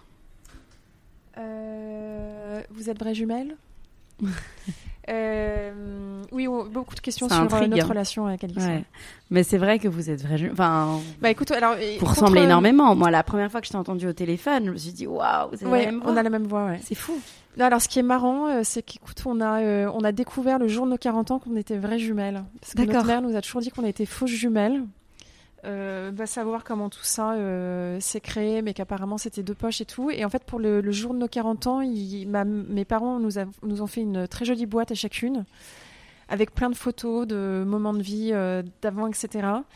Et dedans, elle a retrouvé les deux échographies qu'elle a mis dans le fond de la boîte. Et donc, du coup, le jour de notre anniversaire, on ouvre la boîte avec l'échographie et on voit écrit euh, présence de jumelles euh, avec euh, pas de séparation de poche, Ouais. etc.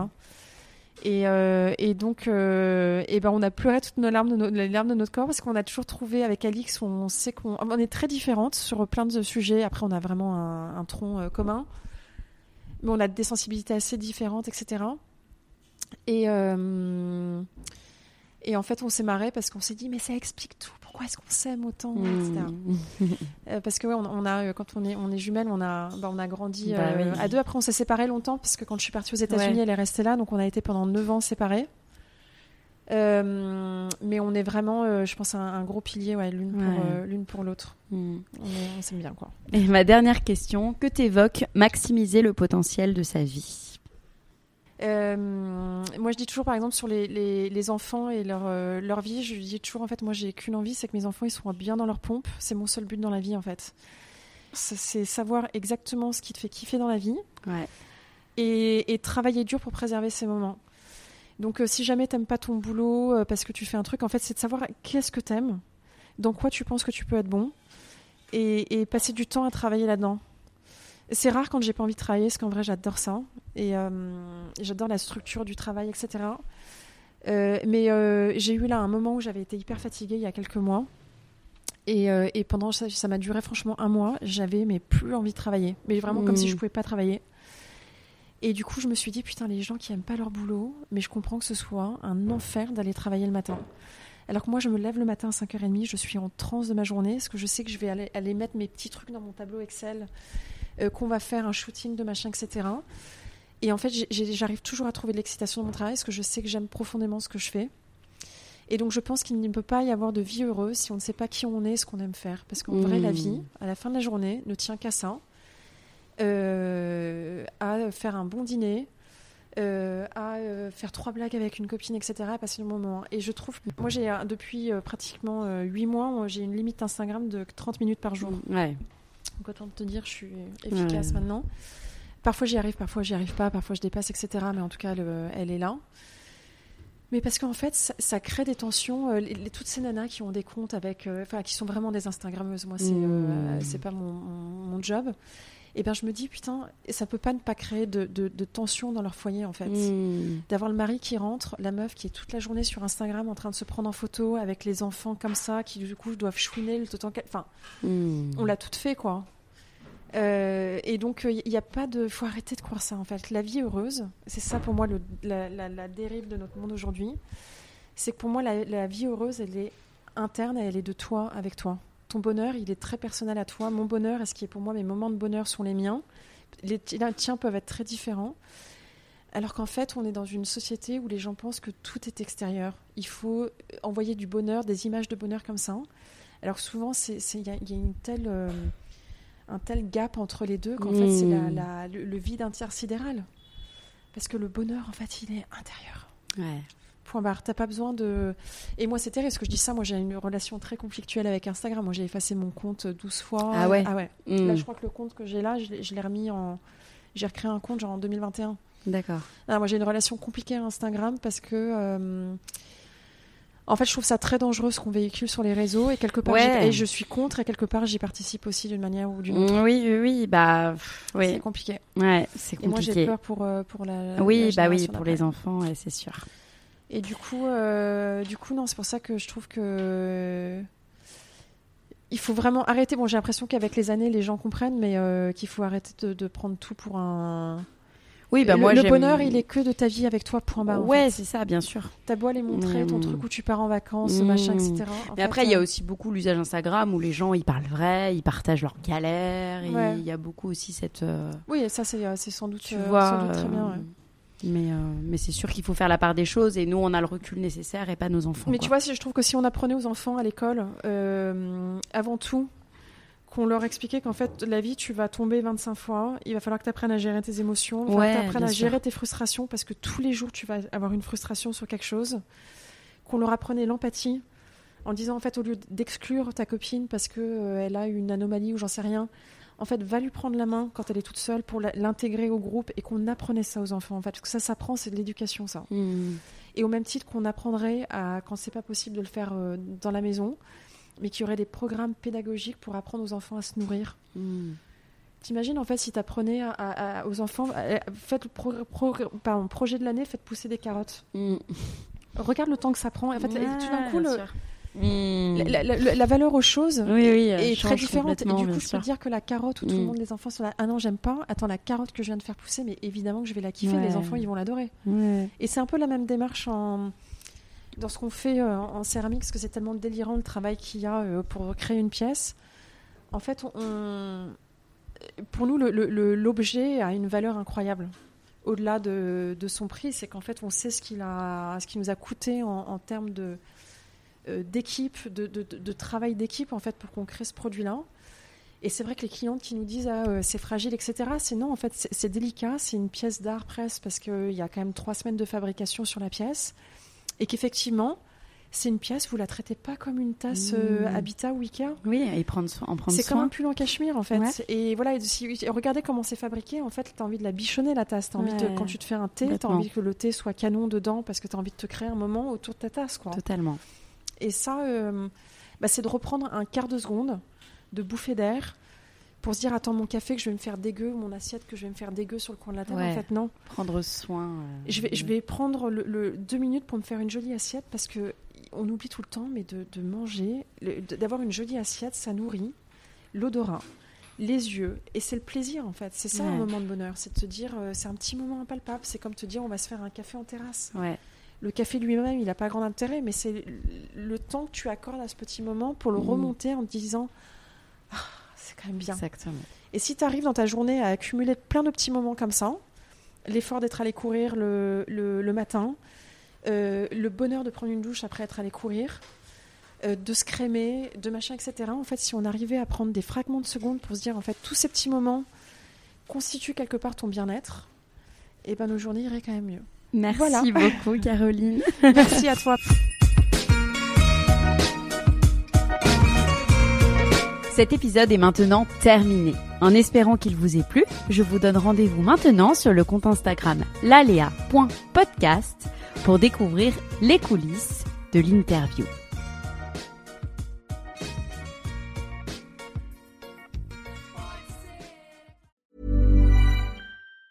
Even on a budget, quality is non-negotiable. That's why Quince is the place to score high-end essentials at 50 to 80% less than similar brands. Get your hands on buttery soft cashmere sweaters from just 60 bucks, Italian leather jackets, and so much more. And the best part about Quince, they exclusively partner with factories committed to safe, ethical, and responsible manufacturing. Elevate your style without the elevated price tag with Quince. Go to quince.com slash upgrade for free shipping and 365-day returns.